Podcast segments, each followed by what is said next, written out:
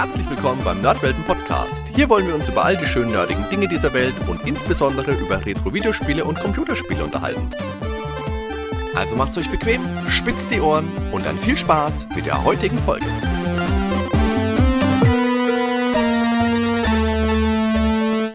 Servus Daniel.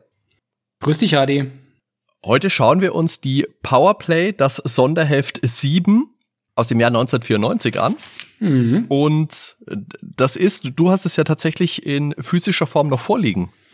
Genau, ich hab's, ähm, ich hab's im, im Keller noch gefunden. Also das ist natürlich gelogen. Ich habe das äh, mindestens einmal im Jahr immer wieder rausgeholt, um es durchzublättern, weil es so eine schöne, einfach so eine schöne Übersicht ist aus, aus dieser frühen goldenen Zeit der, der Rollenspiele und so eine schöne Sammlung. Ähm, das ist äh, Sonderheft Nummer 7, hatte ich dir ja schon gesagt ich glaube, ich habe ab der 2 oder der 3 habe ich die alle. Das ging, ich glaube, so 90 oder 9, nee, 89 oder so, glaube ich, schon los, die Sonderhefte. Ja, relativ früh. Früher.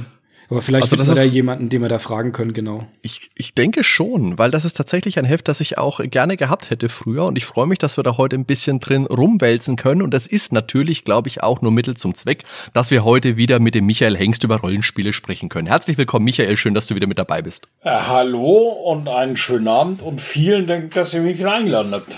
Sehr gerne. Ja, sehr, sehr gerne. Wie gesagt, toll, dass du mit dabei bist. Und äh, wie gesagt, ich, ich denke tatsächlich ist es einfach Mittel zum Zweck, dass wir uns ein bisschen in Rollenspielen Nostalgie suhlen können.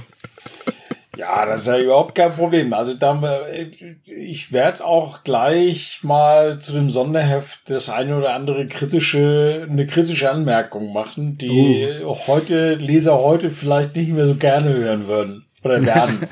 Und da freuen wir uns. Da bin ich, da bin ich sehr gespannt. Und dann äh, würde ich sagen, dann steigen wir doch einmal gleich ein, Jungs, wenn ihr jetzt im Vorfeld nicht irgendwas hättet. Genau, wer mitlesen will, den, den Link, den, äh, den verlinken wir, ne?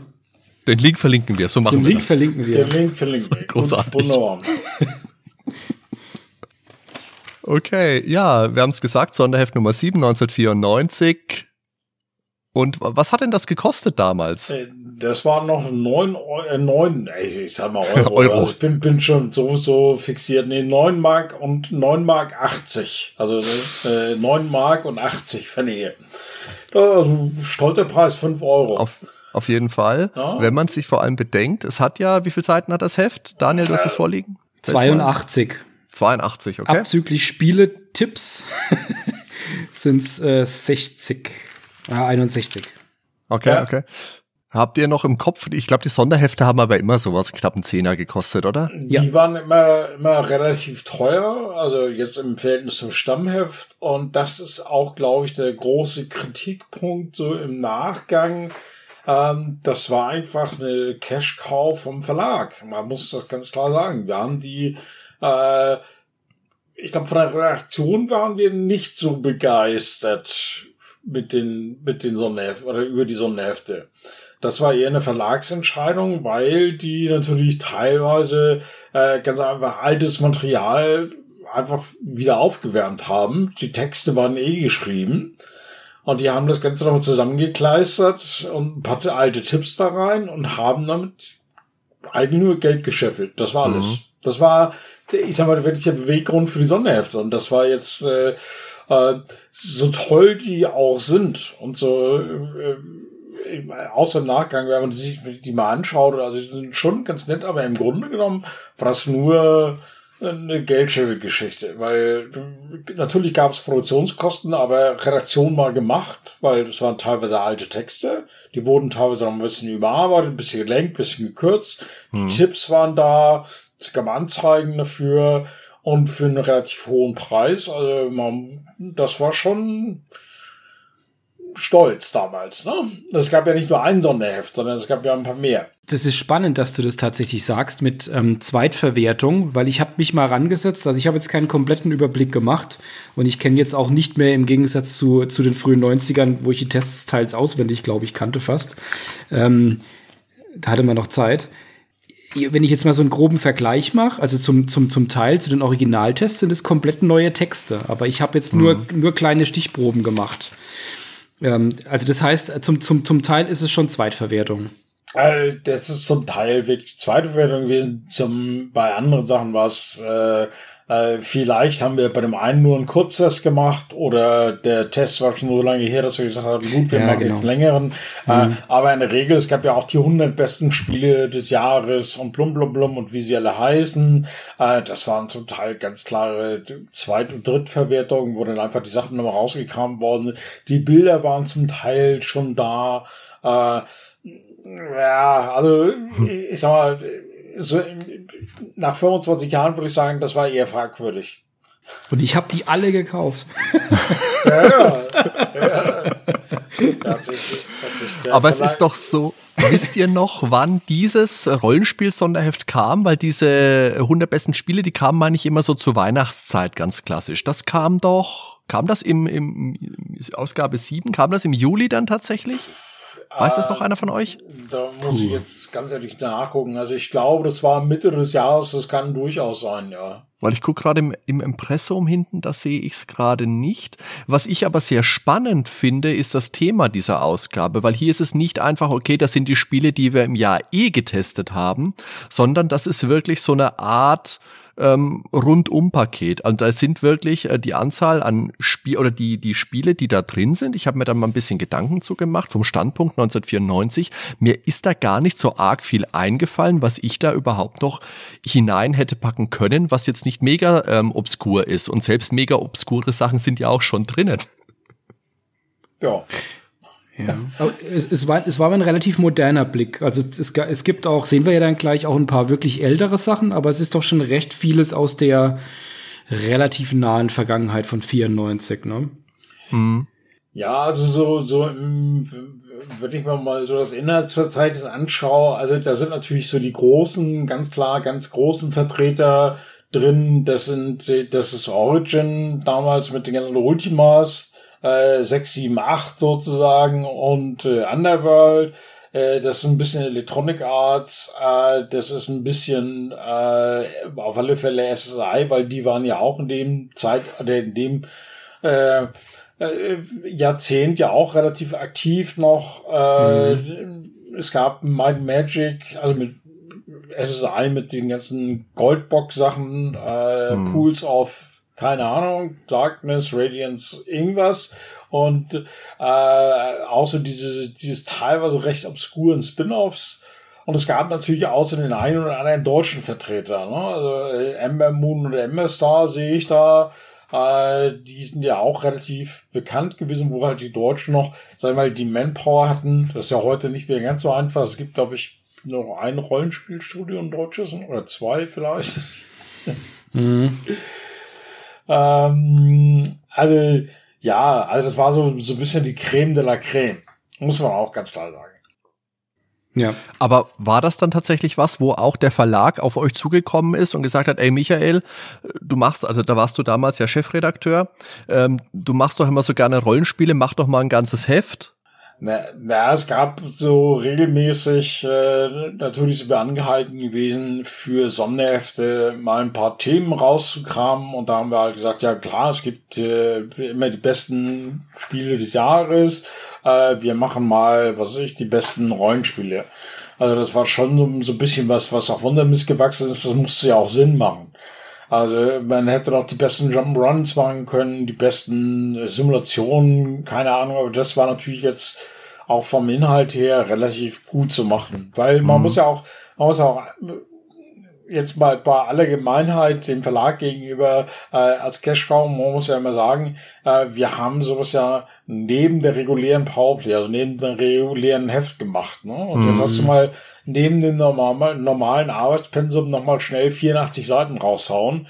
Das ist schon auf ein Holz. Äh, ja. War ja auch keine große Redaktion. Nee, ja. so groß war die Redaktion nicht. Nee. Ne, das waren für die Ausgabe, waren das eben nur du, dann der Volker Weiz, der Knut Gollert und als Chefin vom Dienst die Ulrike Peters. Das war's ja dann auch schon. Genau, äh, viel, viel mehr Rollenspiele hatten wir noch nicht. Nein, aber also muss ja auch sagen, also das hat natürlich auch diese Zweitverwertung und äh, muss auch sagen, viele von den Sachen konnte man aus dem FF, die haben ja eh die meisten davon durchgespielt, äh, damals noch, wo man noch Spiele durchgespielt hat. Ähm, die, die, die, das ging so, ne? Tasse Kaffee trinken und äh, Tasse Kaffee trinken, Shuttle Marlboro und dann schreibst du in zwei Stunden, dann bist du mit so einem Ding fertig. Okay. ja. weißt du, Hast du noch äh, grob im Kopf, wie dieses Sonderheft im Speziellen jetzt damals angenommen worden ist? Weil mich persönlich hat dann immer gewundert, dass da ja kein, kein Nachfolger kam, also kein Adventure-Sonderheft oder sowas. Und erst ganz viel später kam dann, ich glaube, auch 98 oder irgendwann so ein Strategie-Sonderheft. Ganz ehrlich, keine Ahnung. Keine okay. Ahnung. Weiß ich nicht. Kann ich, also ich habe äh, Zahlen habe ich jetzt äh, ganz grob nur noch die Auflage von der vom Stammheft. Äh, und äh, das war es auch schon. Mhm. Aber ähm, kannst du dich dann dran erinnern, ist der Verlag dann auch mal gekommen, hat gesagt, ja, jetzt kommt, macht da mal noch sowas in die Richtung? Weil, wie gesagt, ähm, Adventure, dass nichts kam, das hat mich echt gewundert. Naja, also wir hatten halt so eine, also gewisse Kontingent an Sonderheften und wir haben halt diese monothematischen Sachen gemacht, äh, aber die meisten Sachen waren halt, also die besten Sachen, die gingen, das war halt zur Weihnachtszeit diese Best-of, also mhm. best, besten Spiele 99 oder besten Spiele 95 oder sonst irgendwas. Das waren die Sachen, die sich auch am besten verkauft haben. Das war auch ganz klar sagen. Ja, Hardy ehrlicherweise viel später, die besten Adventures wäre dann schon fast wieder zu spät wahrscheinlich gewesen. Ne? Hab's mir dann auch gerade gedacht, als ich so gesagt habe, weil so, es war ja dann auch relativ zügig Schluss. So, ja. 94 ja. wäre ein gutes Jahr dafür gewesen, so als Rückblick. Ja, ja, oder noch vorher. Mhm. Ich meine, die Auswahl an, an Spielen, die hier drin ist, ähm, das ein oder andere wird man vielleicht schon vermissen, sage ich jetzt mal vorsichtig, aber natürlich ist das meiste davon völlig klar, währenddessen auch wieder ein paar unbekanntere Sachen drin sind. Wie war denn so die, die Genese von der, von der Auswahl? Hat da jeder was zu beigetragen? Habt ihr euch da initial mal getroffen? Weißt du das noch?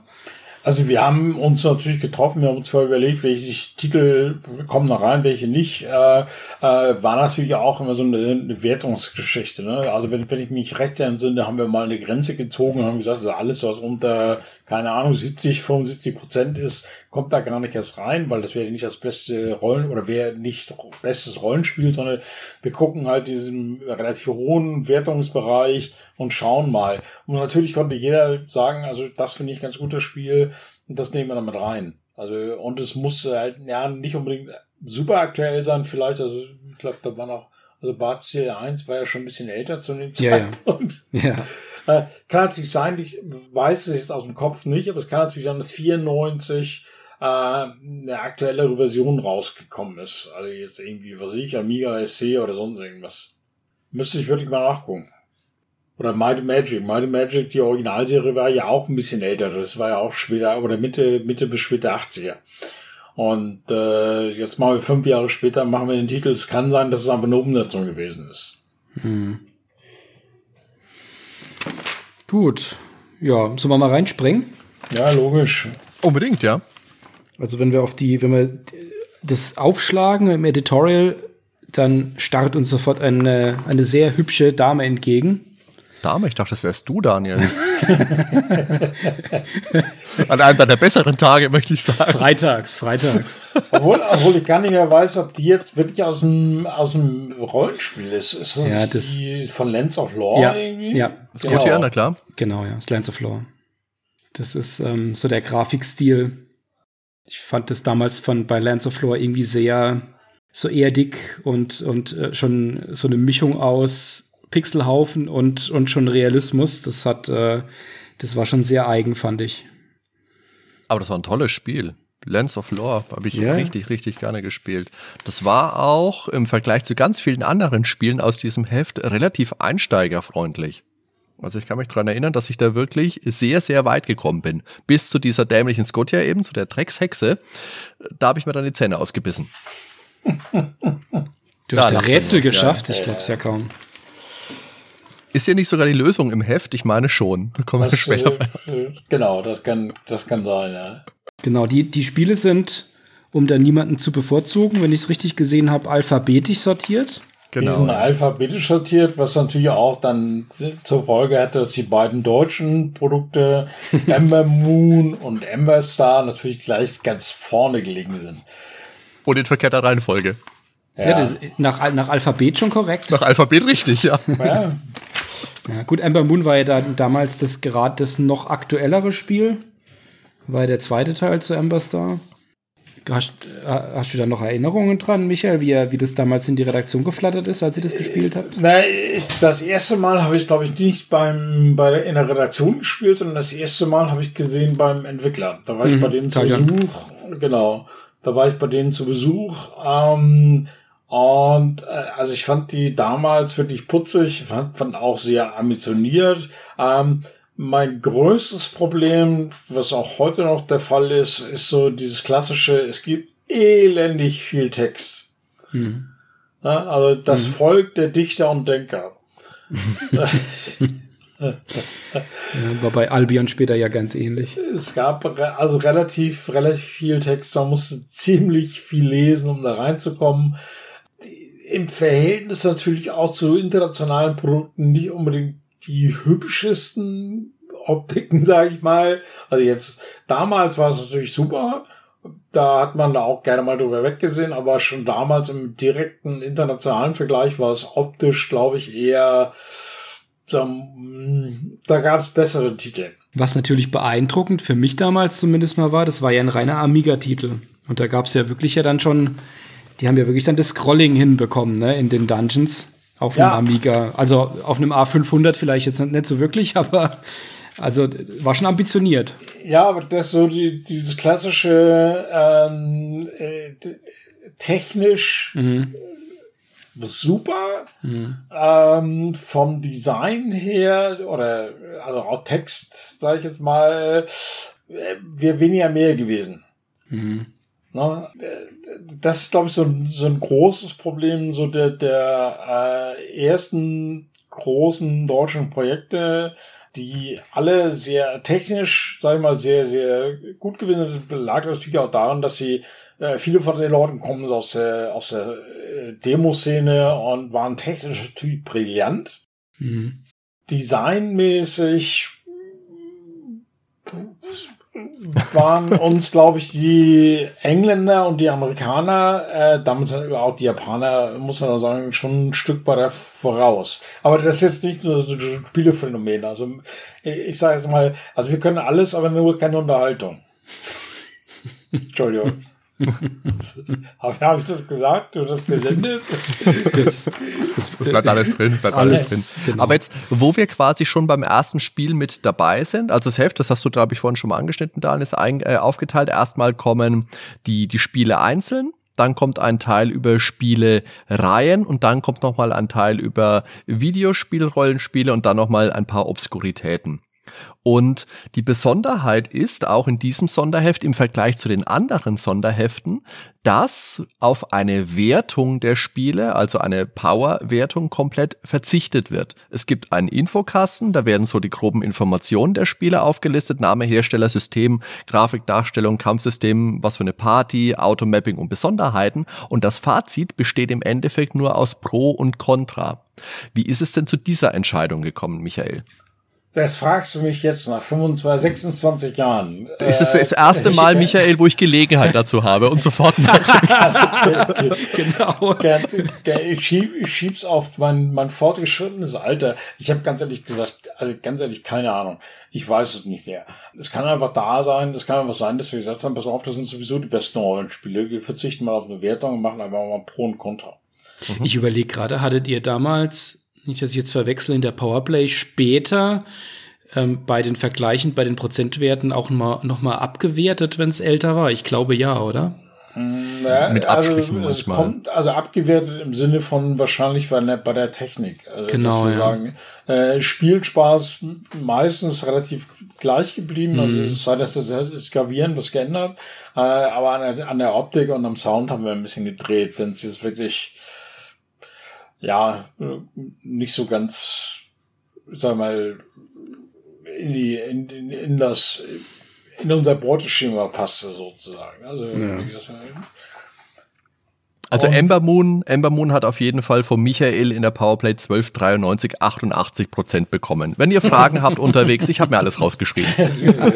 ja, damals. Äh, ja. Gut, dass kein Facebook gehabt hat. Ja, nee, aber man muss ja auch sagen, also das war natürlich für eine deutsche Produktion jetzt mal bei aller Meckerei beiseite, war das natürlich der Hammer. Also das war ja auch ein relativ kleines Team. Äh, und das, was die geleistet haben, und das Spiel war ja auch nicht schlecht. Also das war ja auch ein gutes Spiel. Also das muss man ja auch sagen. Ich würde es heute vielleicht nie mehr anfassen wollen, weil es einfach viel zu viel, also so der, na, ich sag jetzt mal, der, so Telefonbuchstärke, Text äh, finde ich ein bisschen ermüden. Aber das ist natürlich, man muss das immer in, in diesem Zeitfenster genau. betrachten. Ja, ja, denke ich auch. Und das war damals natürlich für ein deutsches lokales Studio herausragende Leistung. Sowohl natürlich technisch als auch Klar, sie haben abgeguckt bei diversen anderen Spielen, aber allein, dass sie es gemacht haben, also das ist schon mutig. Und das war ja auch nicht schlecht. Also das Ergebnis, klar, im direkten Vergleich äh, zu einigen anderen Sachen es ist halt kein, kein Dungeon Master, ne? muss man auch sagen. Gute Dungeon Master. So, jetzt habe ich vorhin gesagt, wir äh, wollen ein bisschen zügig vorankommen und hängen am ersten Spiel gleich zehn Minuten. Hervorragend. ja, ja. Gut los. Kein Problem ähm, auf Seite 8 Bad Blood von Origin. Da kenne ich auch nur die Bilder aus der, aus der Powerplay. Hervorragend finde ich den Untertext zu dem Bild, auf dem steht, der Boss hat die Hoden voll. Das ist, glaube ich, der sympathischste Versprecher, den ich, äh, für, äh, Tippfehler, den ich hier gelesen habe in dem Heft. Ja. gut. Äh, Bad Blood, ansonsten hat das einer gespielt. Also gut, hat, hast du das gespielt, Daniel? Nee, m -m. Das kenne ich nicht. Das sieht nach einem frühen DOS-Spiel, ja, wobei. Nee. Ja, mhm. doch, doch, doch, das war ein, war ein frühes DOS-Spiel. Früh, ne? Da hatte ich genau. noch einen Amiga. Ja, aber das, mhm. ist, das sind so Titel, die hat man damals vielleicht noch ganz nett gefunden, aber das ist halt, das waren halt am Ende des Tages auch so Eintagsfliegen. Also die hat man mal gesehen, die waren toll für ein paar Stunden und dann pff, hat heute kennt die kein Mensch mehr. Im Gegensatz zum nächsten Spiel. Äh, The Boxel, ja. ja das, Davon habe ich gehört. Das, das, das gibt's ja heute noch. ja. Als Remake. Ich habe auch im Buch gerade jetzt in dem Heft gesehen, später zitiere ich auch nochmal, da ich hatte den Barzil 4, damals hat der Electronic Arts am Barzil 4 gearbeitet, da habe ich auch noch den Projektleiter zitiert, an was die gerade gearbeitet haben. Äh, das ist ja nie erschienen, das ist ja dann eingestellt worden. Egal. Ja. Ja, aber The Bard's Tale hat vieles richtig gemacht. Also, ich meine, die haben natürlich brutal geklaut, muss man auch sagen. Die haben ja im Grunde genommen bei Wizardry äh, so eins zu eins sozusagen so ein kleines Briefkastenfenster, aber sie haben natürlich ausgefüllte Grafiken gehabt, bunt alles. Das war schon, schon clever gemacht. Also, mhm. Und sie haben den C64 bedient. Genau, aber das gab's ja bis auch, gab's ja auch. Also das gab's ja nachher. Also nachher, ja, ja, ja genau. genau. Ähm, aber äh, The Bartsville war natürlich so die, für viele Leute auch die Einstiegsdroge, muss man auch sagen. Und das habe ich ja letztens, äh, jetzt sind wir eh dabei, haben wir letztens im Podcast auch behandelt. Dafür habe ich das nochmal gespielt. Das ist in der Remaster-Version zumindest, wenn man ein bisschen, ein bisschen masochistisch veranlagt ist schon, aber das ist auch immer noch gut spielbar. Das macht auch noch echt eine Menge Spaß. Naja, der, die Remaster-Version ist ja wirklich so ein Weichei-Ding. Ne? Also das, das ist ja genau für mich, ist doch hervorragend. Das ist genau mein Ding. Ist doch wirklich weich gespült bis zum geht nicht mehr. Du kannst relativ häufig, du kannst speichern. Jederzeit, äh, ja. Die Zaubersprüche äh, kommen aus der Liste, du musst sie dir eintippen. Äh, die Kosten für die Wiederbelebung sind runtergeschraubt worden. äh, Erfahrungspunkte sind halbiert, also um aufzusteigen. Also, ganz, ganz ehrlich, so im direkten Vergleich zu dem alten Ding ist das heute noch ein Kindergeburtstag. Du hast jetzt mein Erfolgserlebnis in wenigen Augenblicken wirklich zunichte gemacht. Jetzt bin ich traurig. Du hast eine Automap? Also wirklich. Ja. okay, komm, mach mal weiter. Ja, aber eins muss ich auch sagen, also der, der einzige, oder was heute auch ganz gut ist, also ist schon, schon okay. Also für heutige Verhältnisse wirklich toll gemacht. Äh, sie haben natürlich auch viele von diesen alten Sachen, die man ausnutzen konnte, haben sie natürlich weggemacht. Also wenn sie, ich sag mal, die Sache mit den 99 Berserkern, mhm. äh, relativ gegen, gegen Ende, die sind natürlich in alten Versionen immer wieder aufgetaucht. Aber die tauchen in der im Remaster auch auf. Wenn du die Ebene verlässt und wieder hingehst, dann sind die auch alle wieder da. Also sind die Gegner. Wieder da? Ja, ja. Die Gegner respawnen insofern schon. Das habe ich auch okay. ausgenutzt, natürlich. Ja, Zusätzlich zu den ganzen ja, Wohlfühloptionen. Ja, dann äh, dann wird's ja noch leichter. Alles klar. Gut, dann sage ich nichts mehr. So, jetzt bin ich, jetzt bin ich sehr traurig. Mach mal weiter, bitte. Äh, Bloodwick, davon habe ich tatsächlich vorher, oder Bloodwick, Bloodwitch, wie wird es denn ausgesprochen? Bloodwitch wahrscheinlich. Bloodwitch, genau. Ja. Davon habe ich, äh, also ich habe auch Jahre gebraucht, bis ich die, äh, bis ich die Band Queenstrike richtig ausgesprochen habe. Deswegen so mit Y habe ich immer meine Schwierigkeiten. Ähm, das war ja das Faszinierende, dass du da wirklich zu zweit in einem Splitscreen ein Rollenspiel gespielt hast. Ja, also das war natürlich faszinierend, weil ich sag mal, vom, vom, vom Kernkonzept war es natürlich Dungeon Master, Klon, sag ich mal. Ja, ja klar. Äh, und sie haben aber das wirklich cool gemacht mit dem Multiplayer-Part, ne? Also, dass du wirklich zu zweit in einem Dungeon zusammen rumlaufen konntest, ne? Also, das fand ich auch, auch faszinierend.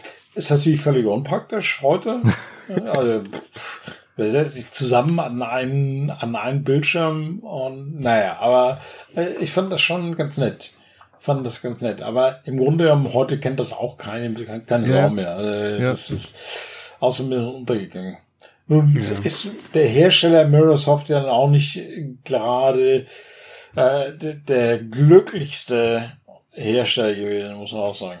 Er ist ja damals der Firmenchef gestorben, ne?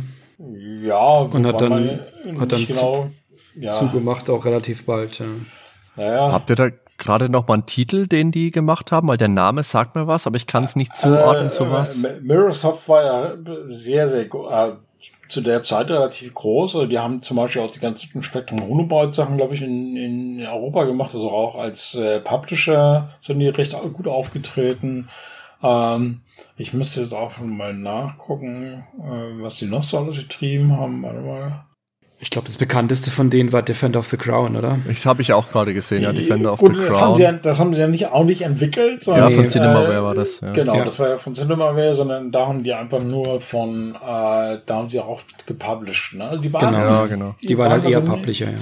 Ja, die waren Könnte es sein, weil die auch Speedball 2 gepublished haben, dass ich es daher im, im Gedächtnis Ja, vermutlich, hab, vermutlich, ja. genau. Ja. Okay, gut, danke.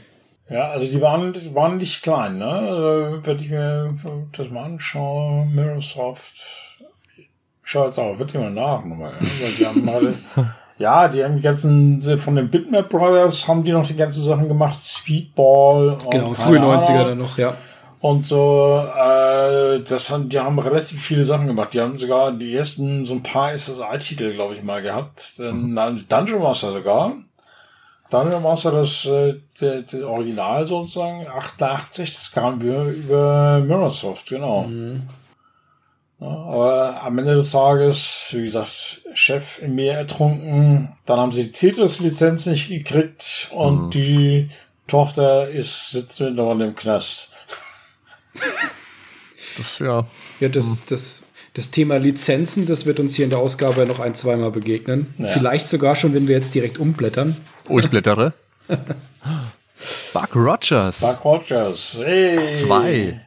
Also ich habe nur den, den ersten Teil, glaube ich, auf dem Mega Drive habe ich mal gespielt. Das waren ja auch diese SSI-Titel, die alle so ja die, die gleiche Engine hatten. Also äh, ob es jetzt die, die Cringe-Spiele oder die Forgotten, Forgotten Realms-Spiele waren oder Buck Rogers.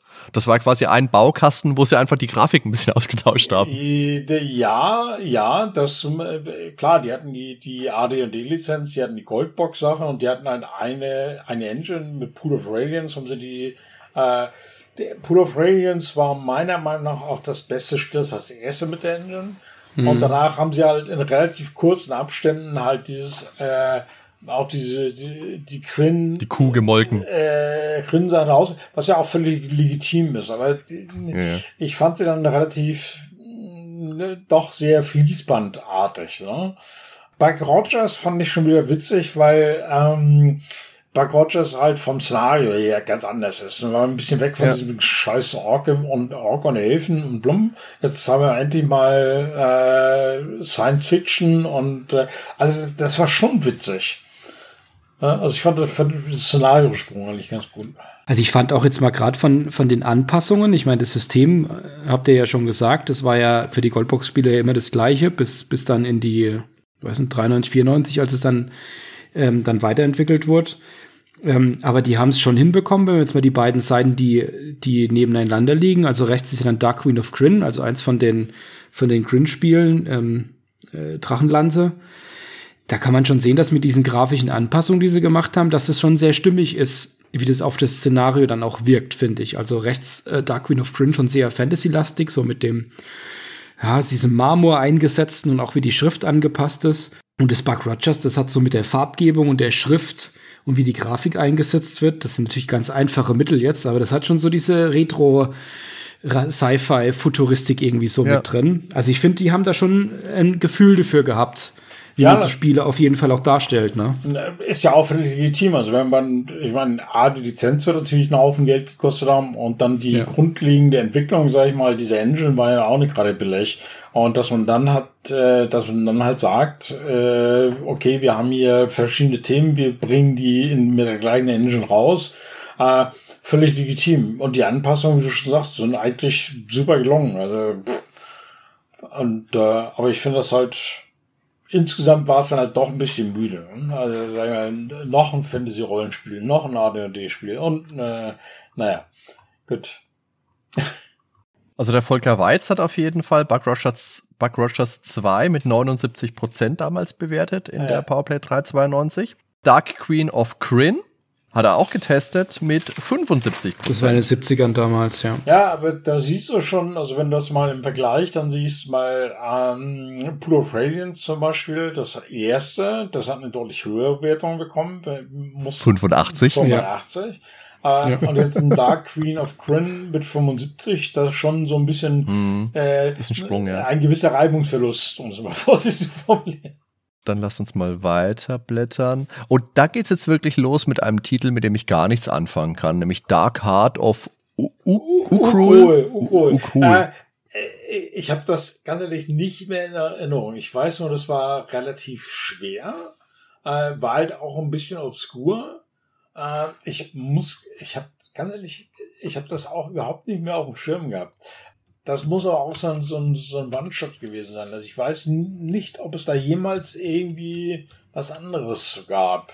Ich glaube, das war tatsächlich ähm, äh, eine einmalige Sache. Ja. Ich habe jetzt aber diverse, ich habe ein bisschen Recherche gemacht im Vorfeld und das ist wirklich ein Spiel, bei dem gerade das Dungeon Design sehr, sehr gelobt wird. Ich habe es jetzt selber nicht gespielt, ich habe das nur ja. gelesen, aber gerade da hat es einen ausgezeichneten Ruf und was auch noch auffällig war, als ihr das getestet habt in der Powerplay, nebenbei 72 Prozent, habt ihr 5 Prozent Soundwertung dafür gegeben. Nein, also ja, das hatte, hatte de facto, hatte de facto auch keinen Sound oder keine Musik, glaube ich. PC-Speaker. Ja, also zumindest also die äh, bei der MS-DOS-Version, das war ja auch ein bisschen älter. Ich glaube, das Original, also das, die allererste Version kam Ende der 80er raus für Apple II. Und die DOS-Version hatte, glaube ich, auch, die kam dann zwei Jahre später oder drei Jahre später. Also wir waren relativ spät dran mit dem Titel. Und äh, das war Sound oder nur ganz minimal, also mal ein Gepiepse oder so. Das war, ja, das war es wahrscheinlich. Der gute, der gute PC-Speaker-Sound eben. Ja. ja. Und ich weiß nur, es war relativ, relativ komplex und also relativ schwer sozusagen. Obwohl ich habe ich habe ja immer ein Faible für diese etwas schwereren Sachen gehabt. Ich wäre auch. Ja, ich habe mehr Fable für die Remaster-Sachen. Lass mich lieber mal äh, weiterblättern. Hier Dark Sun. Daniel, dazu hast du vielleicht ein bisschen was zu sagen. Ja, also da sind wir wieder bei dem Thema SSI und AD&D auf jeden Fall. Ich glaube, das war das äh, vorletzte Spiel mit der Lizenz. Also da ging es ja langsam dann zu Ende. Die hatten ja dann die Lizenz verloren.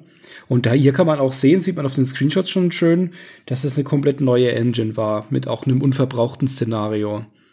Ja, wie, ja, ja. wie habt ihr das denn damals aufgenommen, Michael? Ja, also generell, ich meine, die Muster, die konnten ja nicht über, ich weiß gar nicht, wann sie die, die, wann ist ähm, Pool of Radiance, glaube ich, auch Ende der 80er rausgekommen. Also die konnten ja nicht über fünf Jahre oder sozusagen mit der gleichen Engine arbeiten. Also sie mussten sich ja technisch weiterentwickeln. Das haben sie mit dieser Dark Sun Engine oder beziehungsweise mit dem, mit dem Konzept gemacht. Sie haben, glaube ich, Ravenloft gemacht, äh, wenn ich mich noch recht erinnere, dieses ja.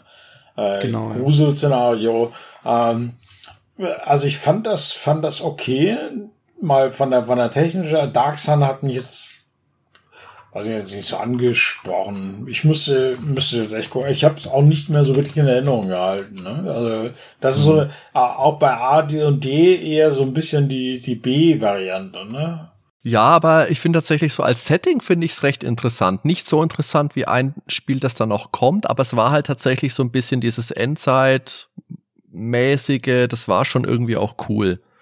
Ich glaube, das war auch ein relativ neues Szenario damals. Das war neu ähm, damals und das ist ja damals, ich glaube, das letzte Mal äh, in der vierten Edition von Dungeons and Dragons, also beim Pen and Paper Rollenspiel auch nochmal aufgelegt worden. Wenn es für die fünfte kommt, würde ich es mir auch noch ins Regal stellen.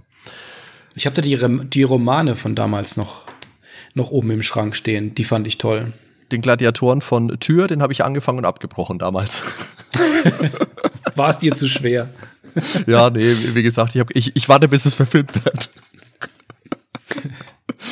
okay, dann lass uns mal weiterblättern. Ich würde Dragon Wars mal überblättern und mit dem ähm, obskureren Dungeon Hack weitermachen wollen. Wieso überblätterst du Dragon Wars?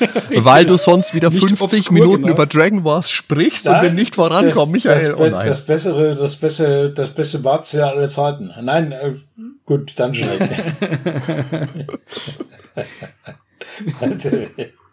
also, ich will hier einfach Dragon Wars. Also wirklich, das geht gar nicht. Also dann erzähl was gut. Ähm, äh, Rebecca Heinemann hat ja damals äh, Dragon Wars äh, geleitet, sollte ja eigentlich ein Bart's Tale werden, ist ja vollkommen richtig. Und dann irgendwie die ganze Lizenz-Gedöns-Sache und dann hier machen wir ein Spiel, wir nennen es Dragon Wars. Wir haben keine Drachen, aber es ja, heißt jetzt halt so. Heißt halt so, genau.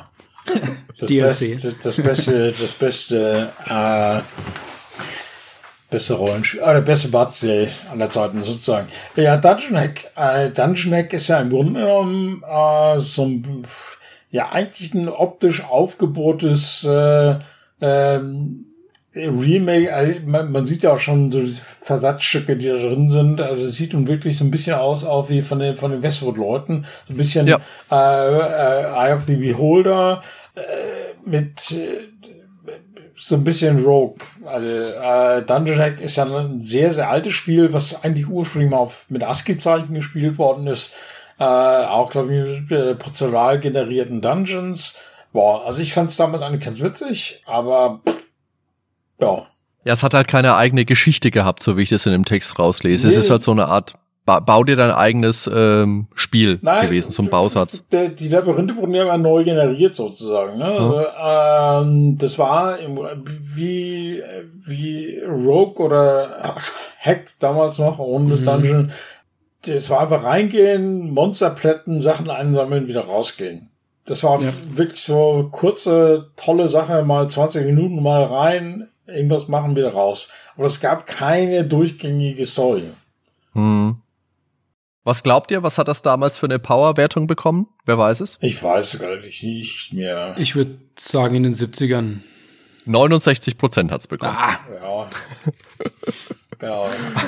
Also laut Beschreibung gibt es vier Milliarden mögliche Dungeon-Konfigurationen. Also das ist eine Menge. Ja, genau. man, man, braucht nie ein anderes Spiel, das ist doch großartig. Genau, und sie, haben, alle nur und sie haben tatsächlich, tatsächlich die Eye of the Beholder Engine genommen. Also das ist äh, weil Westwood hat ja damals für SSI, für diese Art mhm. haben die Eye of the Beholder gemacht, genau.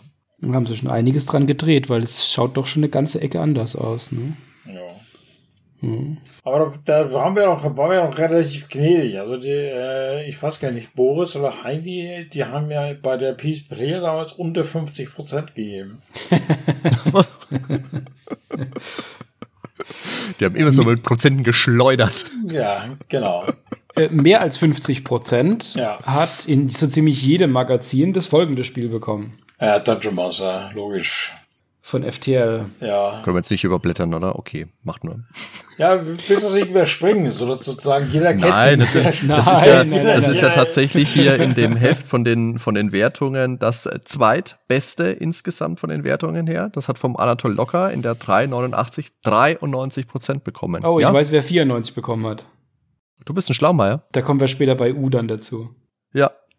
Ja, Dungeon Master wurde ja, glaube ich, das erste Mal getestet von Boris, damals ein Happy Computer.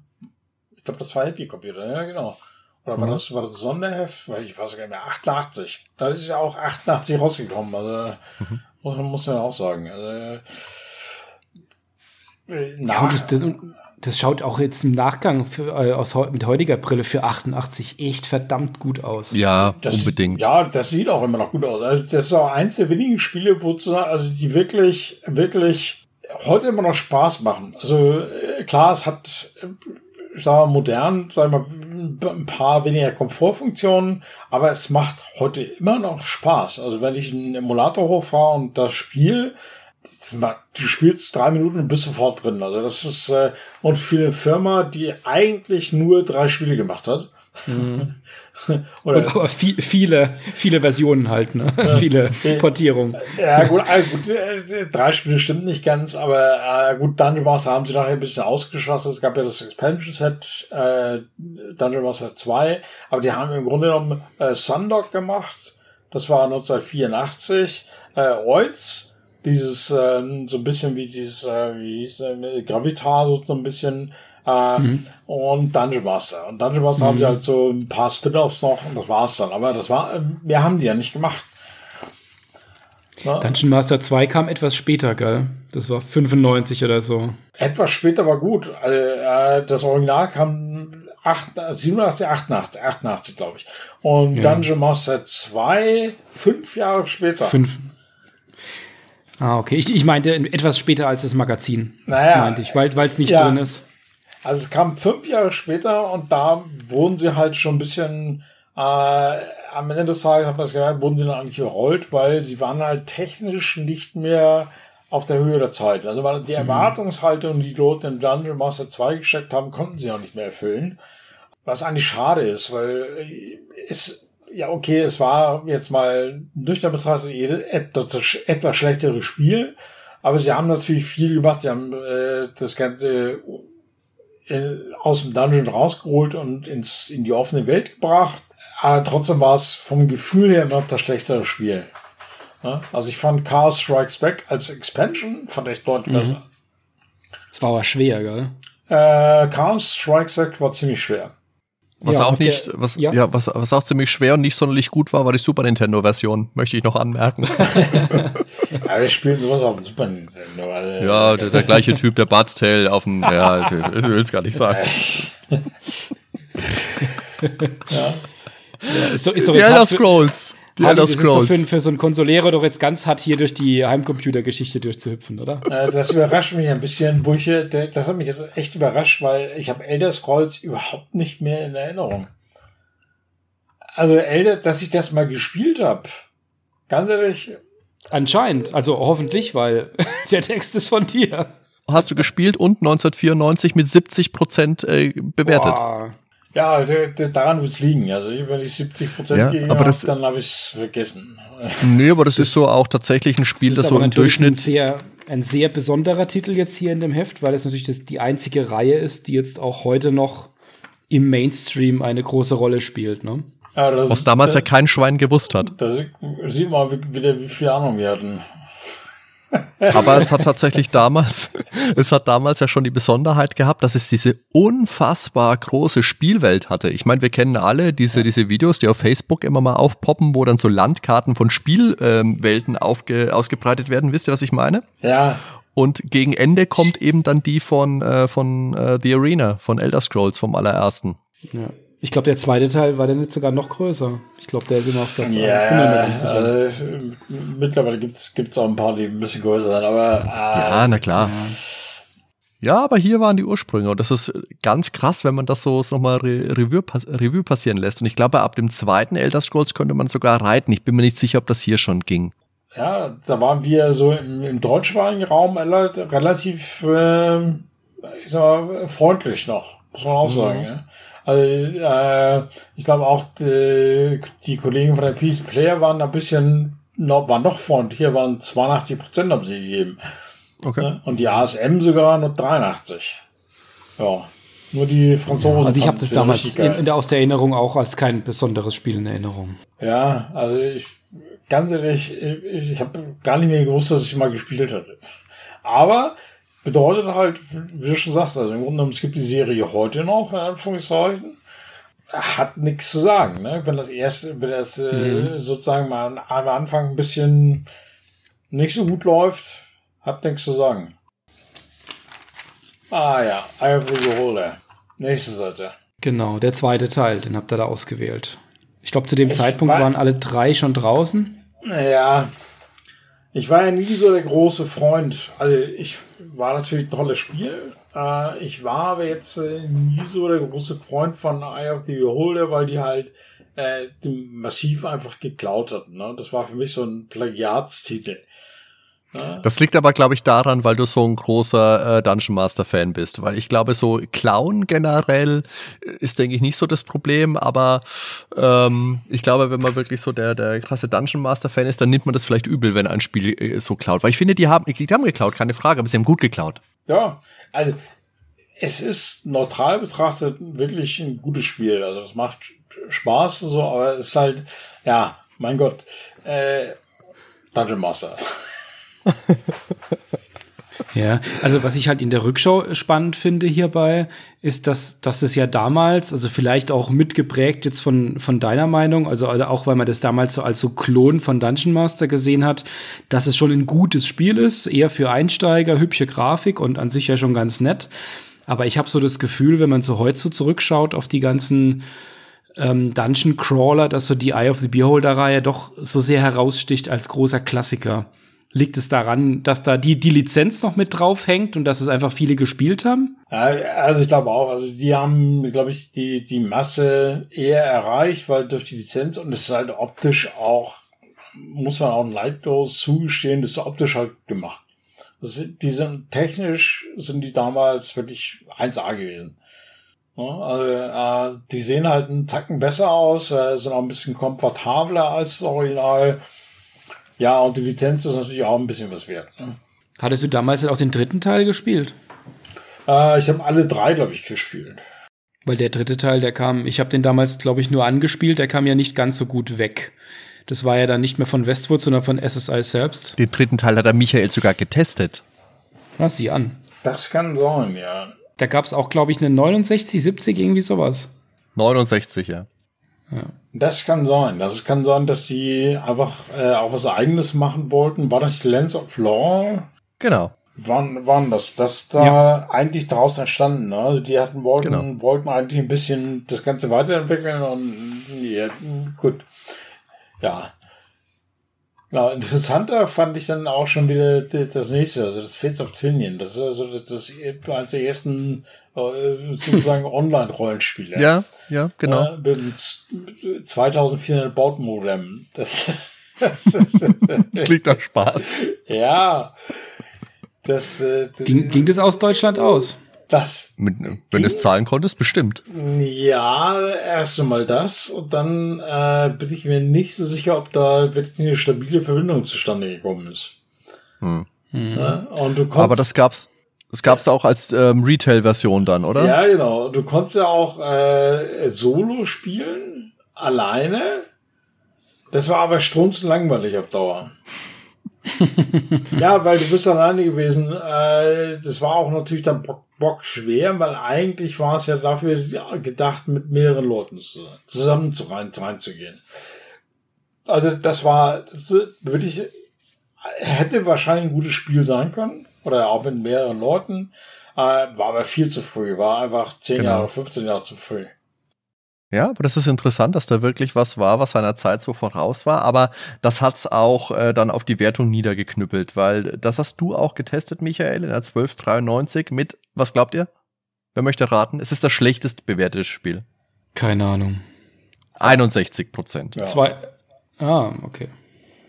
Aber immerhin noch bei den besten Rollenspielen aller Zeiten. Ja, wahrscheinlich auch durch die Online-Geschichte. Also, äh, man muss ja sagen, es ja. war wirklich innovativ und mit sechs Leuten, denke ich mal, wäre es auch richtig spannend, spannend gewesen. Ne? Äh, aber äh, ganz ehrlich, 2400 baut, äh, hallo, mit sechs Leuten gleichzeitig, äh, da wäre ich wahrscheinlich, würde ich wahrscheinlich heute noch dran sitzen. Wahrscheinlich. noch, noch nicht mal. Aber nicht im positiven Sinne. Noch nicht mal, noch nicht mal über, erste, über das erste Level hinausgekommen. Äh, irgendwo, na, das ist, das, na, das war viel zu früh. Okay. Dann kommt Lens of Lore genau, auf der nächsten Seite. Das ist eigentlich das äh, Eye of the Beholder, was äh, Westwood machen wollte. Ja. Ja, und das nie machen durfte. Ja, war ein tolles Spiel. Da hatte ich damals die, die CD-ROM-Version mit äh, Patrick Stewart, der den, äh, den König gesprochen hat. Du konntest drei äh, Charaktere auswählen, ein tolles Dungeon-Design gehabt, ähm, mit der Hexe Scotia eine tolle, tolle Gegnerin, tolle Labyrinthe, tolle Gegend. Automapping. Ja. für, für die Casuals. Hardy. für die Weicheier wie mich. oh. Naja, aber das, das war schon, ich finde es eigentlich auch ganz spannend, ne? dass sie im Grunde genommen eigentlich weg wollten, dass sie schon diesen Drang hatten, eigentlich diese Serie weiterzuentwickeln und eigentlich nicht durften von, ich weiß nicht, ob es da Restriktionen gegeben hat von Seiten vom Lizenzgeber oder ob äh, Joel Billings gesagt hat, nee, das ist zu, zu, teuer, wenn ihr das jetzt ändert. Ich weiß es nicht. Also wäre mal interessant zu wissen, was da, was da wirklich passiert ist dann, also wir sind jetzt ja eh mit dabei, dass wir die jetzt doch alles besprechen, deswegen äh, Might and Magic natürlich die, ich weiß doch, das erste Might and Magic, das kam ja auch relativ früh und das hatte die Besonderheit, dass es da, meine ich, schon eine Oberwelt gab, durch die man laufen konnte, also Wälder und sowas. Das, äh, also das allererste Might and Magic, ne? das war im, ja, genau, im Grunde ja. so, so wie Bart's Tale 3 mit, mit Außenwelten und einem Pipapo. Äh, ja, das war ja so die, die, Nummer drei eigentlich. Das war bei uns, äh, ist das immer so ein bisschen unterm Radar gelaufen. Also äh, bei uns gab's Barzel. Barzel war so auf Top 1, auf Platz eins. Dann gab's Visitory. Äh, das kennt, kannte aber hier in Europa auch kaum jemand. Ja, und dann gab's halt noch ja. ähm, My Magic. Und das wurde ja auch dann erst interessant, sag ich mal, so wie jetzt auf der nächsten Seite mit Teil 4 und 5 mit diesem mhm. Konzept, dass man aus zwei Teilen dann, äh, dass sie zusammen eine Welt ergeben. Ja, aber das ist ja genauso ein Beschiss im Endeffekt wie Use Your Illusion von Guns N' Roses, das Doppelalbum zum äh, Doppelpreis. Ähm, das hat ja der, ich muss mal gucken, wer es getestet hat. Ich habe es mir hier aufgeschrieben. Wo sind wir gerade? Wie geht's Alphabet nochmal? Genau. Der Volker Weiz hat's getestet. Also du hast den vierten Teil getestet mit 72 Prozent und der Volker dann den, ähm, den fünften Teil mit 69 Prozent. Und der hat eben genau das angekreidet was das für ein Quatsch ist. Ähm, dass sich eben das volle Spiel nur äh, ergibt, wenn ich beide habe. Ja, da würde ich heute auch sagen, er ist zweischneidig. Also könnte man natürlich sagen, okay, schade, dass man das komplette Spiel nur dann bekommt, wenn man beide Teile hat. Ähm, ich finde es aber legitim. Also im, Nach im Nachhinein, äh, das war damals auch, ich glaube, neue Engine, äh, unglaublich viel, äh, unglaublich teuer gewesen auch. Also pff, ich war, war ja auch kein Add-on im Sinne. Ich meine, das hat schon Sinn gemacht. Ja, also rein aus wirtschaftlichen Gründen würde ich jetzt auch sagen, ja, mein Gott, boah, passiert halt. Zwei Spiele zum, ja, ein Spiel zum Preis von zwei. Zum zwei, genau. Wie es da auch drin steht. Ja, genau. Kannst du dich ähm, oder hast du diese Geschichte mitbekommen von dieser, ähm, von der Rezensentin vom Computer Gaming World Magazin in den USA, von der Scorpia? Die hat ja damals Might and Magic 2 war das rezensiert, hat es ziemlich verrissen. Und da hat sich der, der Designer, der John van Kennegam, der hat sich ziemlich auf den Schlips getreten gefühlt hat er in einem langen Leserbrief geantwortet. Da ging es darum, der zweite Teil, der endet relativ unklimatisch mit einem zeitbasierten Rätsel. Und er hat dann zurückgeschrieben, ja, das ist mega innovativ, bla bla bla. Und es ist dann darin gegipfelt, dass die äh, Scorpia im dritten Teil von Might and Magic dann als relativ unvorteilhafter weiblicher Gegner aufgetaucht ist. ja, das kann, das kann durchaus sein. Ich habe das aber nicht, nicht mitgekriegt. Also ganz ehrlich, das ist äh, an mir vorübergegangen. Aber hast du äh, denn irgendwann mal so eine Situation gehabt, wo dich ein Entwickler da mal angeschrieben hat und gesagt hat, also Herr Hengst, hier die, keine Ahnung, 69 Prozent von Dungeon Hack, so ja nicht. Naja, also die Entwickler, Entwickler eigentlich gar nicht, sondern eher die äh, Vermarkter. Also ich habe dann Publisher. eher mal mhm. Publisher äh, meinen Anruf gekriegt, wie ich denn dazu kommen würde, das Spiel XYZ so schlecht und überhaupt und wir stornieren die Anzeigen im Plum. Also, ja. Hm. Also vom Entwickler eigentlich überhaupt nicht. Also, da gab's ähm, eher von den Publishern. Aber ist dir da irgendwas im Gedächtnis, äh, wo es sich gerade anbietet, spontan, oder sagst, oh ja, da war mal was? Ja, es gibt äh, zwei, die mir so spontan einfallen. Ich weiß nicht, ob sie beide noch leben, äh, aber ich nenne da keine Namen. Also die Zeit ja, ja, klar. war ich nicht. Also, das waren aber zwei Publisher, die sich darüber beschwert haben, dass ich halt äh, einen Titel nicht so bewertet habe, wie sie sich das vielleicht vorgestellt haben. Dann haben sie halt mit äh, Anzeigenstopp gedroht und bla und äh, ja. Ja, sollen sie bitte. ich habe auch gehört, bitte, wenn sie gerne zurückschalten wollen, bleibt ihnen überlassen. Haben sie dann weitergeschaltet am Ende? Ja, natürlich haben sie weitergeschaltet. ja, was sie machen? Es gab damals total, ja, es, es, gab damals nicht viele Alternativen. Also, ja. Okay, dann lass uns mal weitermachen. Pools of. Ja, äh, Pool of Darkness, ganz ehrlich, weiß ich jetzt nicht mehr, ähm, äh, ADOD, Goldbox, da haben wir schon so viele dabei. Mhm.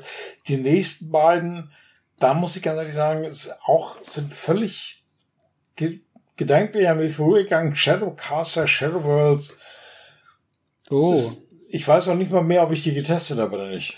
Ja, das Faszinierende ist ja gerade Shadow Worlds, da habe ich überhaupt keinen Test zugefunden. Ich weiß, da gab es einen Vorgänger, der hieß Shadowlands, glaube ich. Da hatte ich mal eine Powerplay, da war der drin getestet. Ja. Aber Shadow genau. Worlds gar nicht. Shadowcaster ist getestet worden vom äh, Volker mit 74 Prozent. Ja. Aber wie gesagt, Shadow Worlds. Also Shadowcaster habe ich eigentlich von damals eher so als äh, Doom-Klon-Erinnerung. Also ja, das halt schaut ein bisschen nach, äh, ja, genau. Nach Heretic schaut es ja, ein bisschen aus. Oder nach Hexen. Genau, ja. Bisschen. Von ja. den Bildern her. Aber gut. Ja, ist auch von, ist auch von Raven. Ja. Äh, Starflight 1 ähm, hat mir persönlich halt super gut gefallen, weil das halt auch wieder, das war so Science Fiction, das war äh, super so dieses Spiel. Also mir hat das echt Spaß gemacht. Äh, äh, das, ich weiß gar nicht, wollte ich jetzt. Ich habe im Moment wenig Zeit, aber das ist so eins von denen, die ich gerne mal wieder spielen würde. Das war doch auch so ein bisschen, also es hat auch ein bisschen so Elemente auch drin gehabt, wie später in, in äh, Mars Effect, dass du sowohl geflogen bist, als auch auf dem Planeten dann mit so einem Fahrzeug rumgefahren bist, oder? War das das? Äh, das kann sein, ja. Das war ja auch äh, ein bisschen älter. Das kam, das Original kam, glaube ich, Mitte der 80er raus. Und das äh, muss mhm. hier eine Umsetzung gewesen sein, also wahrscheinlich MS-DOS äh, oder für Atari oder so, dass es relativ neu gewesen ist. Und ja, du bist, glaube ich, rumgefahren auf der Planetenoberfläche. Äh, das war so ein bisschen wirtschaftssimulatorisch, so auch damit Schiffsupgrades. Also ich fand das äh, Szenario wirklich witzig. Also mir hat es gut gefallen. Und es war auch schon, es ist deswegen natürlich auch Starflight 1, weil damals auch schon der zweite Teil draußen war. Ja, da steht es hier am Ende. Genau, der war, ähm, es gab auch genau. einen zweiten Teil, genau. Ja, aber mehr hat es nicht geschafft, ne? Ja, aber es ist trotzdem auch interessant, dass es tatsächlich mal so ein bisschen, ist es ein bisschen Star Trek-Feeling gewesen sogar in dem Spiel? Also ich ja. habe das selber nicht gespielt, ich habe nur ein bisschen Videos geguckt die Tage. Ja. Ja, und dann kommen wir zu einem zu einem deutschen Titel von genau. Schwarze Auge Sternenschweif von Fnatic, äh, vom Guido. Ähm, das war ja richtig, mhm. richtig, auch richtig gut. Also es war natürlich äh, äh, auch wieder klassisch. Ähm, war ein sehr gutes Spiel, tolle Idee gehabt, natürlich relativ viel Text, äh, basierend auf, auf einem schwarzen Auge. Äh, eigentlich ein super Rollenspielsystem und so als deutsche Antwort für D&D. Ähm, mhm. Ich war damals auch ähm, bei äh, den zu Besuch war auch beim Werner Fuchs in Düsseldorf. Ähm, war eigentlich toll, war natürlich auch beim ersten Release relativ viel Bugs dran gewesen. Äh, aber es war von den Schwarz-Auge-Spielen gerade der, ähm, es gab ja drei Teile von denen, von mhm. der, und das waren auch die drei Teile, die am erfolgreichsten waren, also die auch international gut funktioniert haben. Ja, es gab ja Shadow Reaver in den USA. Das ist der Titel, der sich am meisten verkauft hat von denen. Von allen. Mhm. Ja. sind natürlich umbenannt worden, hießen dann Realms of Arcania. Ich glaube, ähm, Dark Eye, das ist komplett rausgefallen, oder? Ich glaube, diese, dieser ähm, schwarze Auge, das haben sie komplett rausgenommen für, die, für den US-Markt. Genau. Ne, und das ist ja. halt gut, äh, das ist halt wirklich so die, die, die die Trilogie, die, von denen die heute noch zehren. Sozusagen. Das ist, ja, das ist auch das, was die Leute immer noch erwarten. Okay. Ja, so, dann kommen wir nochmal zu SSI. So, ja. zu Ravenloft. Also ich finde ja diese Rollenspiele, die dann danach kamen von SSI, also diese, sagen wir mal, freien 3D-Spiele, ob es jetzt Ravenloft ist, das gab ja auch zwei Teile, oder Menso Baranzan kam ja dann auch ein Spiel, dieses ähm, Dunkelelf-Setting. Mhm. Ja. Die finde ich alle nicht so spannend. Ich finde das Setting aber Ravenloft jetzt auch im, im Rollenspiel, dieses ähm, Gothic, äh, Vampir, Werwolf, Gedöns, das finde ich super. Das ist sehr, sehr spannend. Das Spiel, oh, wobei hier geht's ja auch gerade um äh, Strat, das ist ja der äh, Dungeons and Dragons, Dracula, der große äh, Vampir. Ähm, ja, ja, aber wie gesagt, mit dem Spiel, hm, na, nicht meins. Ja, also das hatte damals das so einen exotischen Grafikmodus mit 320 mal 400 Pixeln. Ja, also, mein Gott. Äh, es gab ein Zeitfenster für Vampire, äh, das war halt damals auch so ein, so ein Versuch mal, wir machen mal was anderes. Also, ja, klar. Aber das Zeitfenster für Vampire ist vorbei. Das war damals nicht. Das war halt so 2000 jetzt mit äh, Twilight Zone oder wie das, äh, diese Sparkle, Sparkle. Diese elendigen, genau. diese elendige äh, Film Glitzervampire. Film Der Glitzervampir. Genau. Egal, also, ja. Oh. also, pseudo, pseudo-erotische Fantasien mit Untoten. Also, nee. Ja, aber es ist tatsächlich, da hast du schon recht, weil ich glaube, das ist ja vier, also 94 ist es getestet worden auf jeden Fall in der, in der Powerplay. Aber ja. wenn ihr das zwei Jahre vor, wann war der Dracula-Film? War der 92? War der 91? Bram Stoker? Bram Stoker, Ein, ja, ja. War 91, glaube ich. Naja. Mit Gary also Oldman? Also, ja. Ja, ich glaube, der war Anfang der 90er, ja. Ja, ja, also da hätten sie vielleicht, also wenn der da zu der Zeit gekommen wäre, glaube ich, dann hätte es richtig reingeknallt. Das ist jetzt doch ein bisschen äh, Abstand. Äh, ob das richtig reingeknallt hätte, weiß ich nicht. Weiß ich nicht. Ähm, ich glaube, das war auch ein bisschen zu weit weg von dem, was die Leute gewöhnt waren. Aber egal. Äh, das nächste Legacy, also das habe ich getestet. Ich habe das aber auch völlig aus Erinnerung geschrieben. Ich habe keine Ahnung, ich weiß noch nicht mehr, um was es da geht. Ne? Das hat, ähm, also in, in, den regulären Ausgaben hat das der Volker getestet, hat 77 Prozent gegeben, das war eine 1,93 und das, also zum einen schaut der Typ ja ein bisschen aus wie der Ben, wenn ich mir den so angucke. und zum anderen, äh, ich weiß nicht, irgendwie, oh, komisch. Dann hast du da dieses, dieses Viech, das ein bisschen aus. Also es schaut alles natürlich sehr nach, nach Lovecraft aus. Das schreit alles hier, ältere Wesen, äh, düstere Kulte. Aber so wirklich spannend schaut's nicht aus, finde ich. Aber das war noch so ein Spiel aus der Zeit, in, in dem man so mit so äh, Kästchen gearbeitet hat, ne? Also das, da war dann, da war dann so Windows gerade irgendwie noch so in und da hat man dann nur dieses, dieses Kästchen rumgezieher gehabt. Ich glaube, das war auch frei verschiebbar hier. Ja, ja. Ah, okay. Mhm. Ja, gut, das war beim nächsten Spiel, glaube ich, noch ein bisschen ausgeprägter, ne? Von New World Computing, dieses äh, Tunnels of Choice mit, dem, oh, das, ja. mit der Fenster Fenstermechanik. Äh, das war aber damals, stimmt, das war so ein bisschen populär. Ne? Also gerade so ein Aufkommen von grafischen Benutzeroberflächen äh, jetzt mit, mit diesem Fenster hin und her gewusel. Ja. Ich zitiere aus dem Fazit: exquisite Benutzerführung. Ja, äh, ja. Man hatte ja nichts. Wir hatten ja nichts, genau. Ja, eben, es gab, es gab ja nichts. Es gab ja nichts. Also das muss man auch sagen. Also, ja. So, und dann nehmt, nehmt ihr euch insgesamt vier Seiten für Ultima. Ja, das also, verstehe ich bis heute noch nicht. Äh, ja, aber äh, es ja. ist aber trotzdem spannend, weil es sind schon sehr unterschiedliche Teile. Ja, ich kann jetzt zu Ultima relativ wenig sagen, außer zu Ultima Underworld, was ja eigentlich kein Ultima ist. Aber ja. Ja. Äh, äh, ich bin nie so der große Ultima-Fan gewesen. Also es gibt ja immer so diese zwei Fraktionen, also diese Bart's-Freunde und die Ultima-Fans. Und äh, Ultima war, hat mich jetzt nie so gepackt, komischerweise. Das war, äh, ich habe relativ spät damit angefangen. Hm. Ich fand dieses äh, alle drei Meter brauchst du ein Stück Brot, damit du nicht verhungerst. Und, äh, das hat mich schon echt genervt. Und dann Ultima 4 war mir doch ein Stück weit sehr, ähm, also wirklich zu ähm, Spirituell. Ja, ja, ja. ja. Und, und, und deswegen, dass die nette, dass die nette Antwort, das war mir einfach, äh, das war einfach too much. Also das war, boah.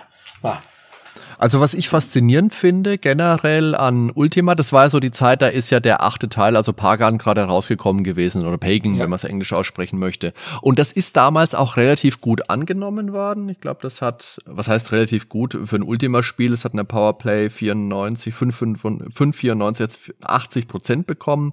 Ist für ein Ultima-Spiel jetzt fast schon schlecht. Aber heute wird es ja auch eher ein bisschen kritisch gesehen. Zum einen, weil es wieder weg ist von dem Partysystem, von den vorherigen Teilen und weil es eben diese, diese Hüpfpassagen gab. Und die müssen so in den ersten, im, im ersten Release noch ziemlich verbackt und ziemlich schwer gewesen sein. Ja, Action-Adventure. Ähm, ja. Aber jetzt mal ganz kurz zurück zu 6 und 7. Was hat denn der Kollege Weiz bei 6 und 7 gesagt? Beim Might Magic regt er sich darüber auf, dass so 4 und 5, da kriegst du ein Spiel und äh, sind 6 und 7, nee, Sie 7 war das. 7, nee, 7, 1 und 7, 2 war genau. das. 7, 1 wird hier gar nicht erwähnt. Black, äh, Black genau. Isle, glaube ich, was, war 7, 1. Was ist denn damit? Ich meine, äh, da konnte er sich wahrscheinlich vorher begeistern, hat er sich in die Hose gemacht.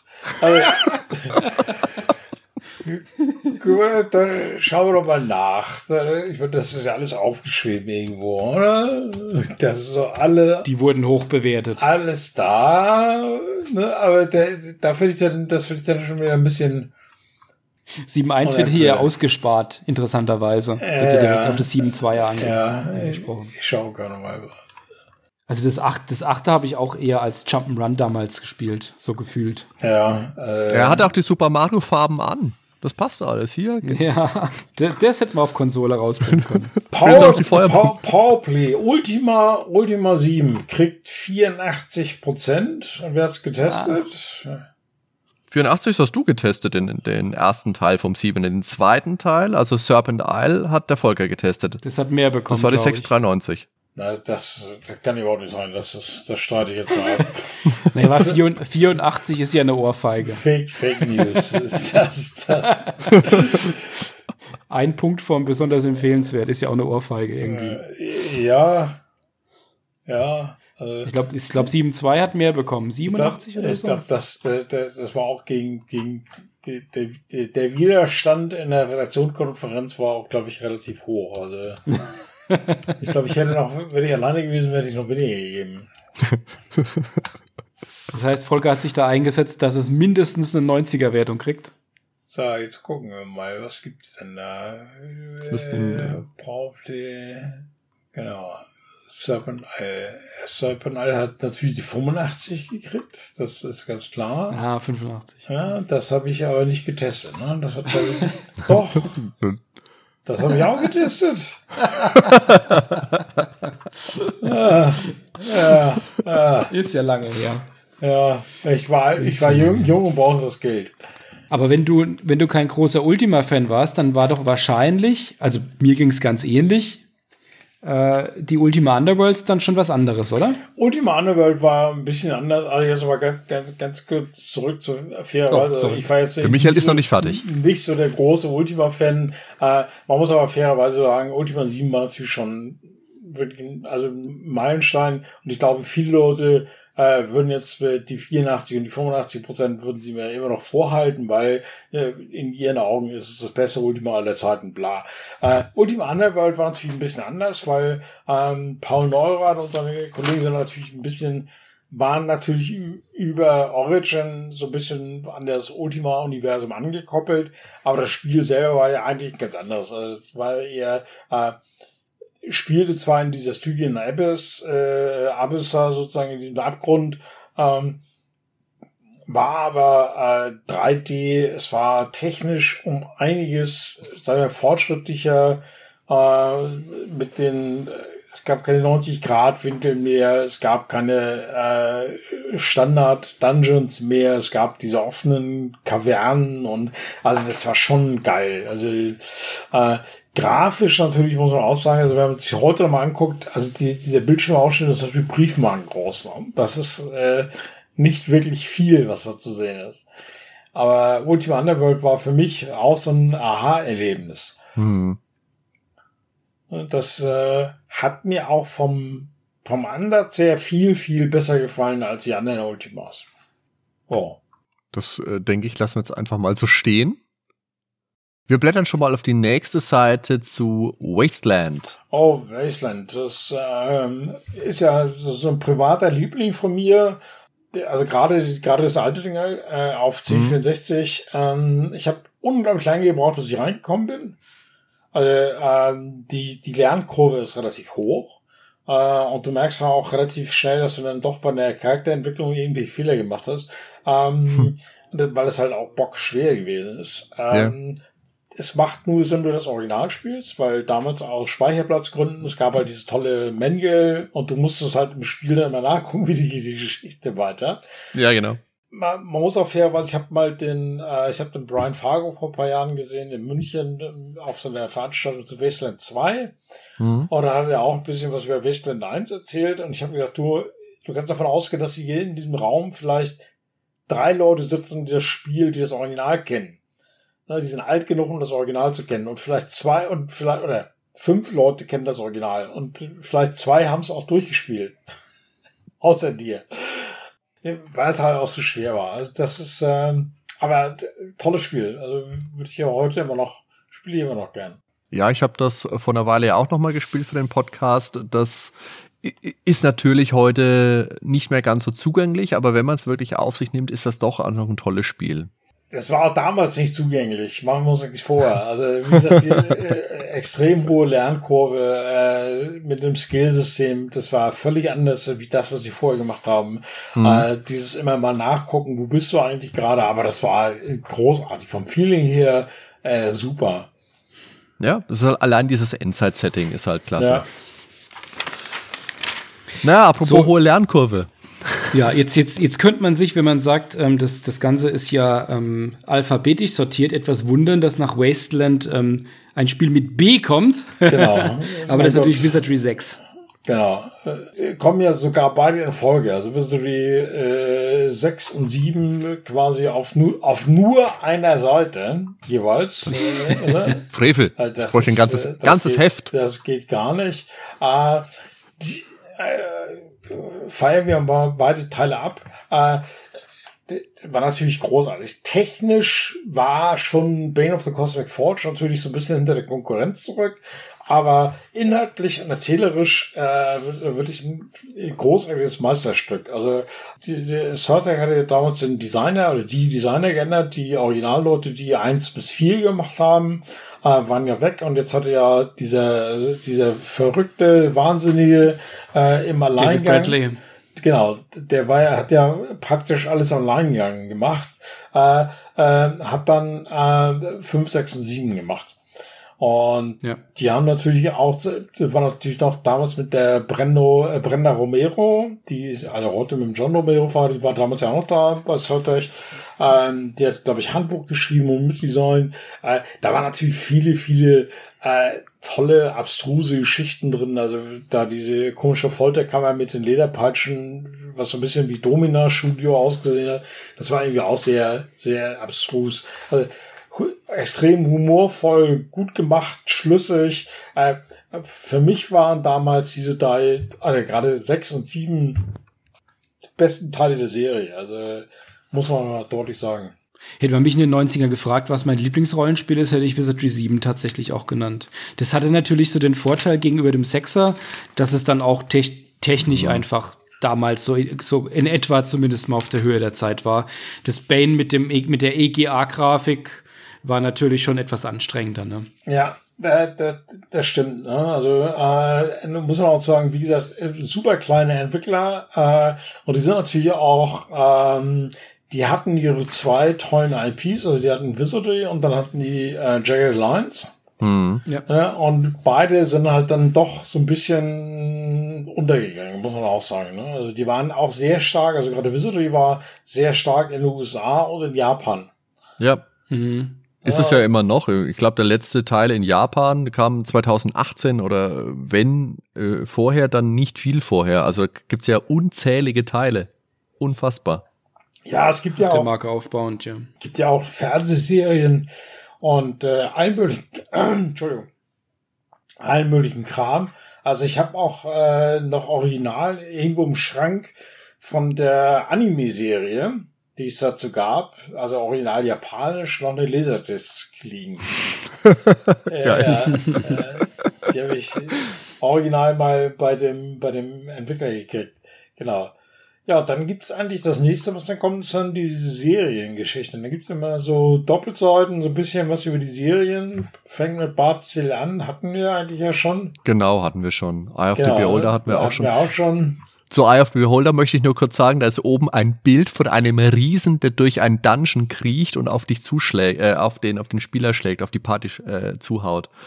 Toll. Ja. Also die Idee überhaupt, wir packen den Riesen da rein, ganz gut. Ja, das äh, macht eigentlich jetzt äh, nicht so wirklich viel Sinn, ne? Also der arme nee, Kerl. aber wir, wir haben ihn reingepfercht. Okay, dann SSI, AD&D haben wir eigentlich auch alles durchgesprochen. Genau, da gibt es ein bisschen mal Magic, also ein bisschen die, die Hintergründe.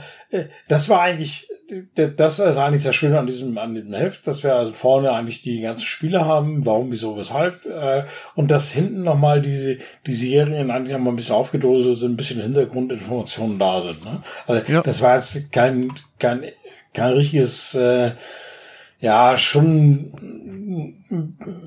ein, ein bisschen an Geldgrab sozusagen, aber man hat da schon was für gekriegt, muss man auch fairerweise sagen. Naja, und es hat ja zumindest dann jede Serie hier am Schluss nochmal eine Doppelseite bekommen. Dann kommt genau. dann, danach haben wir noch Ultima und fangen tatsächlich auch mit ähm, dem ersten mit, äh, ist es Calabeth sogar? Oder nee, ist es Ultima? Okay. Äh, wo man ja sagen muss, beeindruckenderweise hat der Volker Weiz da geschafft, auf zwei Seiten mit vielen Bildern komplette Ultima-Reihe mit Ablegern zu beschreiben. Ja. Ja, gut, mit Datendiskette, ja. Äh, da, da würde man heute wahrscheinlich ein bisschen mehr Platz für brauchen. Also, ja. Hm. Dann nochmal Wizardry. Das ist ja ganz ähnlich beeindruckend, die sieben Teile. Von dir, Michael. Und da ist auch nett, dass da tatsächlich Bilder von den NES-Versionen abgebildet sind. Weil es gab ja Wizardry, also gab ja Bard's Tale auch, gab ja ganz viele Spiele damals für das NES. Ja. Wizardry tatsächlich damals auch eins bis drei als Sammelcartridge für das Super Famicom, also nur in Japan. Und Wizardry 5, meine ich, gab es auch für Super Nintendo. Ja, 5 gab es auch für ja. Super Nintendo, ja. Ah, da, da, ja, hier unten ist sogar ein ja. Bild, ja. Da, Heart of Maelstrom war das, ja. ja. So, und dann kommen lustige Überblicke. Genau, genau dann geht's so. nämlich los mit äh, Videospielen. Dann habt ihr auf eins, zwei, drei, vier Seiten einen kleinen Überblick gegeben, was so an Videospielen, Rollenspielen so auf dem Markt ist. Und mit dem NES haben wir ja, glaube ich, haben wir ja gerade schon mal angeschnitten mit Wizardry. Hier fängt's dann an mit dem Fun Fantasy. Ja? Was waren denn da, Michael, da damals so deine großen Favoriten auf den, auf den Konsolen? Ganz klar, also auf den Konsolen war natürlich ganz klar, ähm, waren die Shining Force, äh, Shining Force äh, oder Shining in the Darkness sozusagen, ja. die erste, äh, auch mit den 3D-Grafiken, mit dem Dungeon, äh, dann natürlich Fantasy Star, ganz klar, mhm. äh, 1, 2 und 3, ähm, äh, Final Fantasy, muss man auch sagen, gerade auf dem Super Nintendo.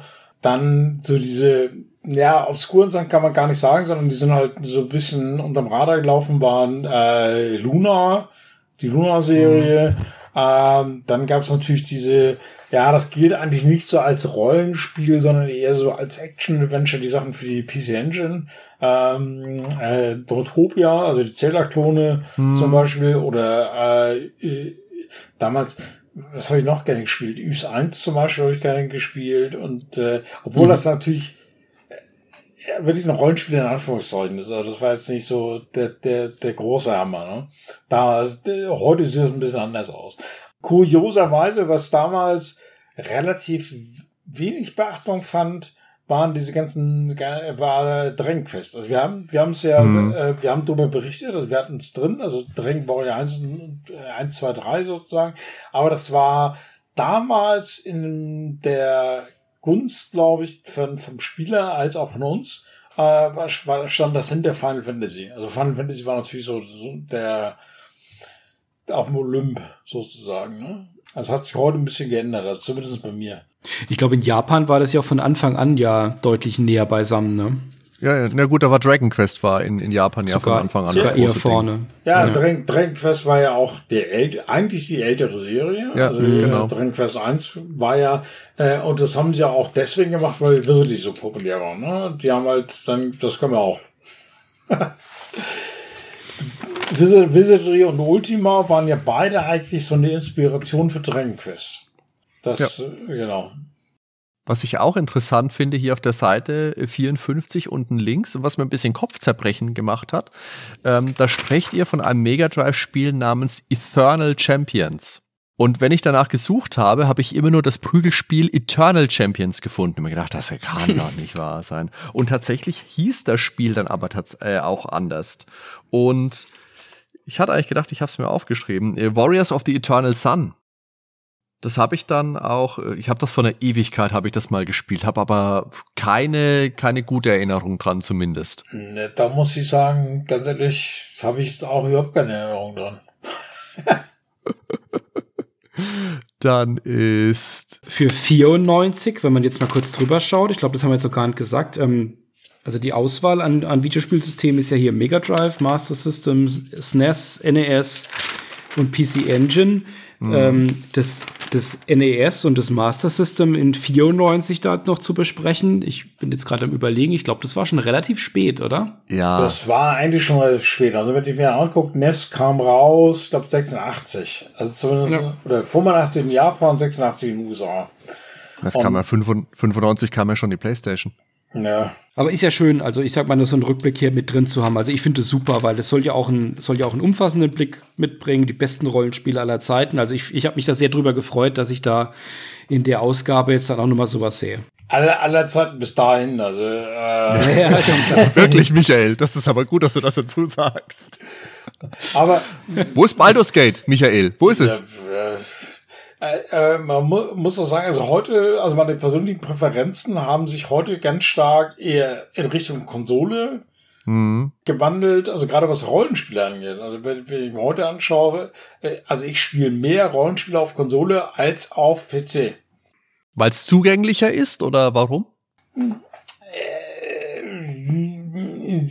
Ja, ich weiß, ja, zugänglicher. Äh, Oder weil die Augen größer sind. Na, nee, deswegen gerade. Also das ist mir eigentlich wurscht. Aber zugänglicher, ja. Äh, natürlich ist die Steuerung so mit dem mit Controller und so finde ich eigentlich ein bisschen angenehmer mittlerweile. Hm. Äh, ich finde die Spiele aber auch besser. Also wenn ich jetzt die Wahl habe, ich sag mal zwischen Dragon Quest 11 und Witcher, dann gewinnt immer Dragon Quest. Also, aber es gibt beide für Konsole. Äh, Witcher gibt's ja auch für die Switch zum Beispiel ja. oder PS4. PS4 äh, aber, ja. aber, das ist so ein Ding, was mich, das hat mich überhaupt nicht gereizt. Ja, es geht mir aber genauso, ja. Das hat mich jetzt vom, vom, vom Szenario auch überhaupt nicht gereizt. Mein Gott, so ein, ja. Ja. Nee, aber tatsächlich, das äh, Dragon Quest, das, das Elver auf der Switch, das habe ich auch sehr, sehr gern gespielt. Es ist ein Zeitfresser natürlich, aber es ist ein ganz, ja. ganz tolles Spiel. Äh, würdest du sagen, das ist aktuell so noch dein Favorit rollenspielmäßig? Äh, ja, es gibt so ein paar. Also, was ich eingangs gesagt hatte, also im Grunde genommen das, was, was früher, früher für mich äh, so Square gewesen ist mit den ganzen Final Fantasies und mit mhm. Chrono Trigger und blum blum blum, ist heute äh, Falcom. Also äh, Falcom macht meiner Meinung nach die besseren Spiele.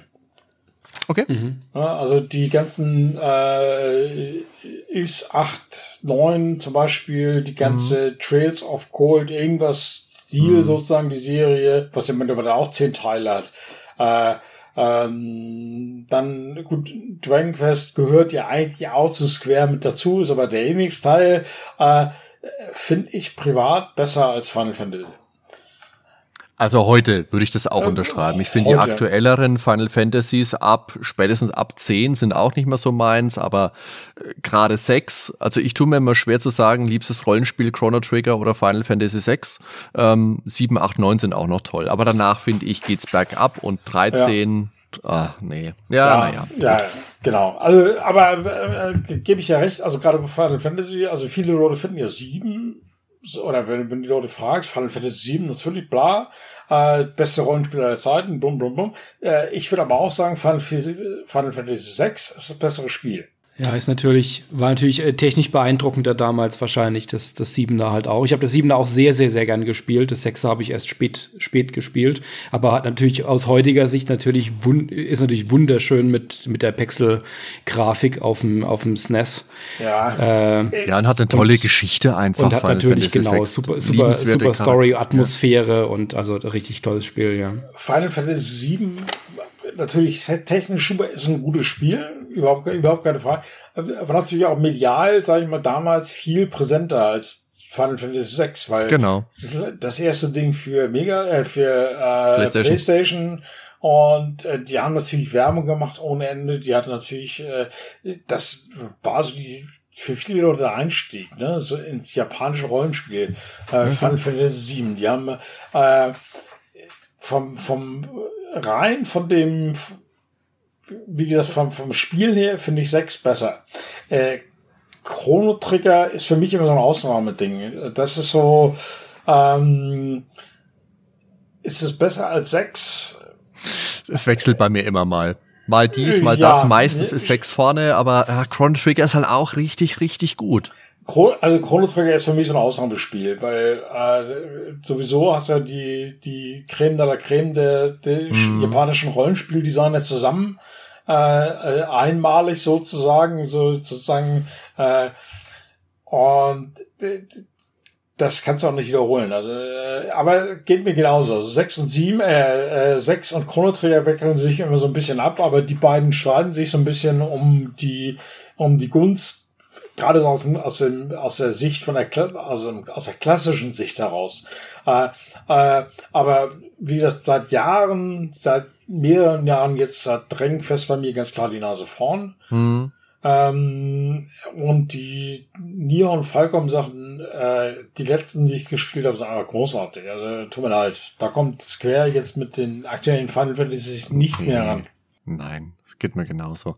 Aber jetzt lass uns vielleicht nochmal die Brücke zurück zum Heft schlagen. Ja. Weil da gibt es noch zwei äh, interessante, beziehungsweise einen interessanten Part, über den wir noch sprechen sollten. Und das ist der Rest der Welt. Und ich würde Rest der Welt übersetzen mit, diese Spiele haben wir noch in unserem Regal gefunden. Also die, die, die nackten japanischen Mädels hier. Oh ja, die nackten japanischen Mädels. Das machen extra am Ende, damit es dann nach 10 Uhr quasi äh, im Podcast aber, ausgestrahlt wird. Und das ist ja diese beiden Spiele, nämlich Cobra Mission und Dragon Knight 3 die sind ja damals, äh, also das war ja ein ganzes äh, Genre in, in Japan schon. Ähm, äh, Eroge oder also Eroge geschrieben. Und da hat sich dann eine Firma gedacht, Megatech Software, die bringen wir jetzt auch mal nach Nordamerika. Und das waren eben genau diese beiden Teile. Und das sind eben Rollenspiele gewesen, die eben viel mit so Hentai-Sequenzen gearbeitet haben. Also mit äh, Pixelbusen, mit äh, Sex-Minispielen, äh, Vergewaltigung gibt's da auch. Ich meine sogar in beiden Spielen, bei Dragon Knight weiß ich's. Aber ja. So wirklich, so wirklich gut sind ja beide nicht. Nein. Äh, warum die da drin sind, keine Ahnung. Ich weiß es, ich weiß es ganz ehrlich wirklich nicht. Also die müssen irgendwo obskur wirklich genau im Regal gestanden. Äh, aber die, die, diese Dinge gibt's ja heute auch noch. Also die ja. gerade sind ja auch sehr populär, sag ich mal.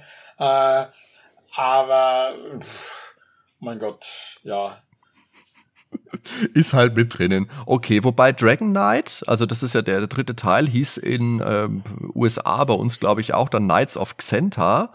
Das hat der Heinrich für die PC Player 295 getestet und immerhin 61 Prozent gegeben. Also genauso viel wie äh, Fates of Twinian in der Powerplay bekommen hat. Naja, also spielerisch äh, teilweise von, von diesen, von diesen Erotik-Sachen sozusagen, die heute draußen sind, sind also jetzt mal spielerisch äh, sind die teilweise gar nicht schlecht. Also sind die gar nicht, gar nicht von, der, von, der, von den reinen Mechaniken hier sind die gar nicht, gar nicht gut gemacht. Ne? Hm. Dieses ganze drumherum, das kann man echt, ganz ehrlich, äh, wen, wen interessiert's. Ne? Aber äh, jetzt sind teilweise richtig gute Spiele dabei. Ich musste mal vor ein paar Jahren für einen Kunden, musste ich mir halt solche Sachen mal regelmäßig anschauen. Und ähm, da sind wirklich welche dabei, wo ich auch erstaunt da gesagt habe, das ist ja ein richtig nettes Spiel. Also jetzt werde ich mal diesen letzten Erotik-Scheiß mal außen rum, äh, werde ich den mal weggeschneidet. Das reine Spiel, super. Ich möchte jetzt auf jeden Fall noch den letzten Satz hier raus zitieren. Erotomanen, die sich das Spiel nur wegen eventueller Nacktszenen kaufen wollten, sollten das Geld lieber in ein einschlägiges Hochglanzmagazin oder einen VTO-Film investieren. Und liebe Kinder, wenn ihr jetzt nicht wisst, was ein VTO-Film ist, ich habe den Daniel im Vorfeld gefragt und der hat mir gesagt, das ist natürlich der Verlag Theresa Orlowski. Genau. Was? ja, das war damals, war das der feuchte, feuchte Traum aller Männer in Deutschland, Theresa Orlowski. Aber, sind, aber äh, beim Rest der Welt sind so ein paar richtig nette Titel dabei. Also, ja, genau. Äh, dieses Barts hier im Weltalter, Centauri Alliance, äh, Battletech, äh, finde ich ja ganz witzig. Äh, Rings of Zilfin, einer meiner privaten Lieblinge, die kein Mensch spielen würde außer mir. Das musst du auch kurz noch ausführen, weil es steht ja auch wirklich so da drin bei Rings of Sylphin. Die Kollegen kriegen immer den Schreikrampf. Michael grinst, wenn er aus Nostalgiegründen Rings of Sylphin ausbuddelt und der entsetzten Mannschaft voller Stolz vorführt. Ja, also Rings of Sylphin ist halt so ein, so ein, so ein Solo-Adventure, äh, Solo-Rollenspiel. Äh, äh, wirklich Hanebüchen, also gerade wenn du so unterwegs bist, äh, von einer, von einem Ort zum nächsten, da wirst du halt teilweise von Gegnern angegriffen, also die in der Luft über dir schweben und du hast Pfeil und Bogen und das funktioniert ähnlich wie bei Space Invaders. Du stehst unten mit deinem, also, ja, spielerisch, spielerisch ist wirklich ein gruseliges Ding, äh, aber ich, ich fand es irgendwie toll. Ich habe es irgendwie gerne gespielt. Ne? Also es war eher Actionspiel, wie es Rollen, also es war schon ein Action-Rollenspiel. Und äh, wie gesagt, außer mir hat es keiner verstanden. Ich fand es aber damals gut. Äh, was auch ganz, ganz nett ist, ist äh, die, genau, das hatten wir damals gar nicht so drin, diese Fantasy-Serie, also Fantasy 1, 2, 3 sozusagen. Mhm. Äh, das war ein bisschen, ähm, das also ich habe die Fantasy-Spiele auch gerne gespielt. Die waren natürlich auch ein bisschen schwieriger. Äh, und natürlich äh, so Obscure-Sachen wie Wizard's Crown. Wizard's Crown war halt optisch, also wenn ich mir den Screenshot gerade mal anschaue, äh, das ist so, als wenn irgendeine eine alte Pizza auf dem Tisch gekotzt hat. genau, das habe ich mir auch gerade gedacht. das war, also zusammen mit zusammen mit Wizardry 4, ich glaube, die streiten sich beide um den Titel schwerstes Rollenspieler der Zeiten. Das war halt ah. bock, bockschwer. Also wirklich bockschwer. Also, also ich meine, die normalen Rollenspiele damals waren schon schwer. Aber das war richtig schwer. Das musste ich mal wieder rauskramen. Mal gucken, ob das noch wie das noch funktioniert hat. Aber das war auch von SSI damals. Ja, aber das ist auch, das ist wirklich ein schöner Rausschmeißer, finde ich, in diesem Heft. Weil da wirklich nochmal Sachen drin sind, die jetzt wirklich, äh, wenig, äh, wenig Beachtung gefunden haben. Also das ist wirklich eine schöne Sache am Ende.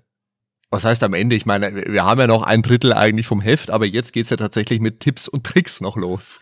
Ja, gut, das ist halt äh, diese Wiederverwertung, ne? Also die ja, Tipps, ja, na klar. Genau. Und äh, der einzige Vorteil hier ist halt, früher war es halt so, in äh, Tipps und Tricks wurden halt bewusst auch teilweise äh, so ein bisschen aufgeteilt. Also gerade mhm. wenn wir so eine Komplettlösung haben, da wurde die eine Hälfte äh, dann auf die nächste Ausgabe verschoben, äh, weil Platzgründe einerseits, andererseits natürlich auch, okay, so als Cliffhanger, äh, jetzt hast du die komplett, wenn du die wirklich, wenn du das Spiel komplett lösen willst, dann musst du das, die nächste Ausgabe auch noch kaufen.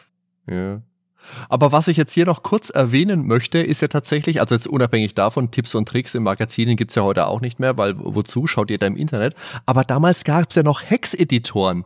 Ja. Dass du wirklich in deinen Dateien rumgepfuscht hast, um Sachen zu, äh, zu ändern und hier wirklich äh, Anleitungen dafür drin hast. Genau, das haben wir ja auch. Also das war ja eigentlich verpönt, so ein bisschen zum Mogeln, aber ich habe es zum Beispiel gemacht, naja, so nach dem fünften Goldbox-Titel, dann habe ich einfach mal die Charaktere gleich von einfach hochgepatcht, weil ich einfach wissen wollte, wie die, wie, wie, äh, wie das Spiel ausgeht. Also einfach nur die ist, Story. Ist nicht, ist nicht dein Ernst, Michael. Warst du nicht gerade der, der mich angegangen hat wegen der Automap in Bart's Tale? So einer bist du also. Ja. okay. Aber ich, ja, ich muss aber noch mal, ich muss aber noch mal sagen, ja, es war schon eine junge Leserschaft, wenn man auf der Seite 75 schaut. Das, ich weiß nicht, ob ihr das jetzt auf dem Bildschirm so schön sehen könnt, aber ihr müsst euch das jetzt in DIN A4 vorstellen.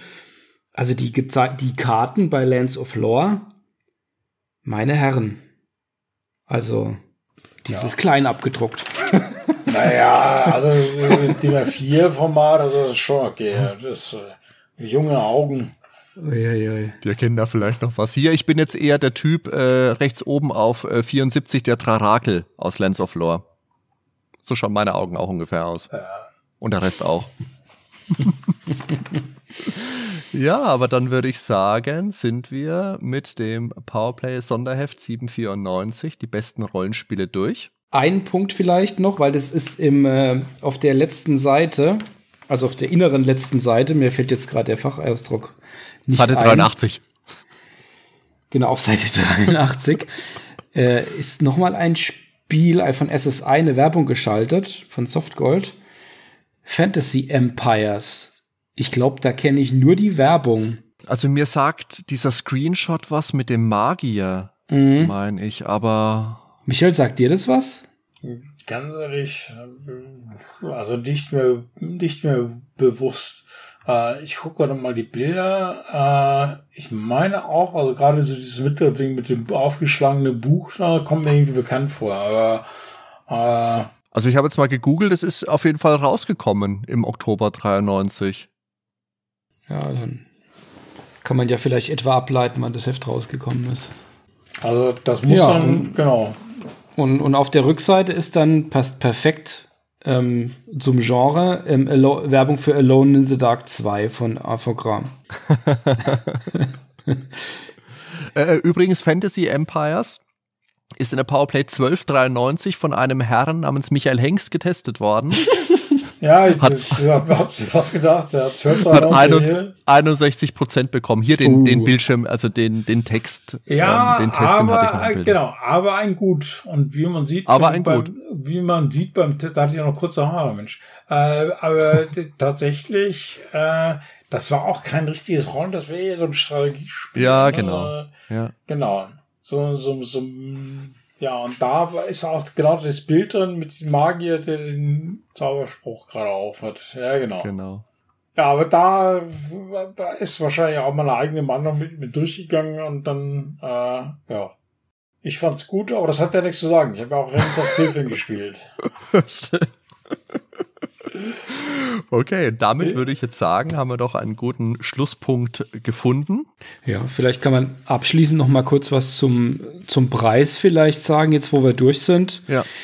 Ich habe ich hab ja damals alle Sonderhefte gekauft und ich hatte nicht das Gefühl, dass, dass die jetzt überteuert gewesen wären. Wenn man sich jetzt einmal anschaut, dass es ja abzüglich der Tipps, die würde ich jetzt tatsächlich vielleicht mal raus, äh, rausnehmen, irgendwie um die 60 Seiten Inhalt nur sind war das ja tatsächlich schon ein knackiger Preis, ne? Hm, würde ich jetzt nicht sagen. Nein? Nö. Nein. Aber wird es, wird es, wird es, wird es heute, also ich sag mal, wird es dann, heute ist man ja schon gewohnt, dass die Magazine eher mehr Seiten haben, oder? Mehr Inhalt. Oh. Ja, ja. Aber äh, man muss auch sagen, dass die, die Produktion ja auch ein bisschen billiger geworden ist mittlerweile. Also, mhm. Ähm, da uns war die, die Produktion ja also gerade im Druckbereich relativ teuer. Ja, ich denke, man hat halt damals auch irgendwie tighter geschrieben. Ne? Also so wirklich so Ultima auf zwei Seiten und Wizardry auf zwei Seiten, das, das wird man heute wahrscheinlich einfach nicht machen und dann da irgendwie ein zwölf Seiten Special draus machen. Und ich meine, kompakt macht es natürlich Spaß, weil dann hat man es auch wirklich kompakt zusammengefasst. Genau. Also heute finde ich es natürlich angenehm, dass es so ist. Aber ich finde es interessant, weil es, es wirkt halt sehr kompakt. Ja. Ja, und wie gesagt, ich fand das auch ein tolles Konzept, ein äh, Sonderheft zu einem Thema zu einem Genre, zu Rollenspielen. Und ich hätte mich damals tatsächlich gefreut, äh, wenn es da mehrere Hefte zugegeben hätte. Mal was zu, ja, wie es der Michael vorhin noch gesagt hat, zu Jump'n'Runs tatsächlich oder Strategiespiele, weiß ich, kam später, wäre mir aber damals lieber gewesen. Oder Adventures, auch trotzdem, dass es damals schon spät war. Ähm, ja, genau. Schön. Super. Dann äh, würde ich sagen, machen wir jetzt einen kleinen Rausschmeißer. Ich sage, liebe Zuhörer, vielen lieben Dank fürs äh, Mithören, vielleicht auch fürs Mitlesen. Wie gesagt, das haben wir unten verlinkt, wo ihr das Heft euch anschauen könnt. Ihr könnt uns hören auf www.nerdweltenpodcast.com. Da könnt ihr auch gerne kommentieren, eure Meinungen zum Heft dalassen. Das würde uns natürlich auch interessieren, ob ihr das damals gelesen habt, was ihr da so denkt was eure liebsten Rollenspiele waren. Ihr könnt uns hören auf Apple Podcasts. Ich muss mich wieder zusammenreißen, dass ich nicht iTunes sage. Auf Spotify im Podcatcher eurer Wahl. Und dann sage ich natürlich lieben Dank an Daniel dass es geklappt hat und ganz, ganz vielen Dank an Michael, weil es hat wirklich unglaublich viel Spaß gemacht, heute mit euch beiden in diesem Heft zu blättern und natürlich die Expertise von Michael noch dazu zu haben und ein bisschen so Insiderwissen, ein bisschen Hintergründe noch mit reinzubringen. Das war ganz toll. Vielen lieben Dank. Ja, ich habe zu danken. Also immer wieder gern. Beim nächsten Mal über die Expertise können wir noch mal streiten. Also bei vielen, äh, bei vielen Titeln musste ich echt überlegen, habe ich das wirklich getestet? äh, ja. Ah, da war noch viel da, Michael. naja. Zur Not kann ich auch googeln. das ist der Vorteil. Genau, kann man alles schneiden dann. Genau das wieder macht. Naja, also dann vielen lieben Dank nochmal und bis zum nächsten Mal beim Nerdwelten Podcast. Ciao. Bis zum nächsten Mal. Alles klar, danke. Ciao.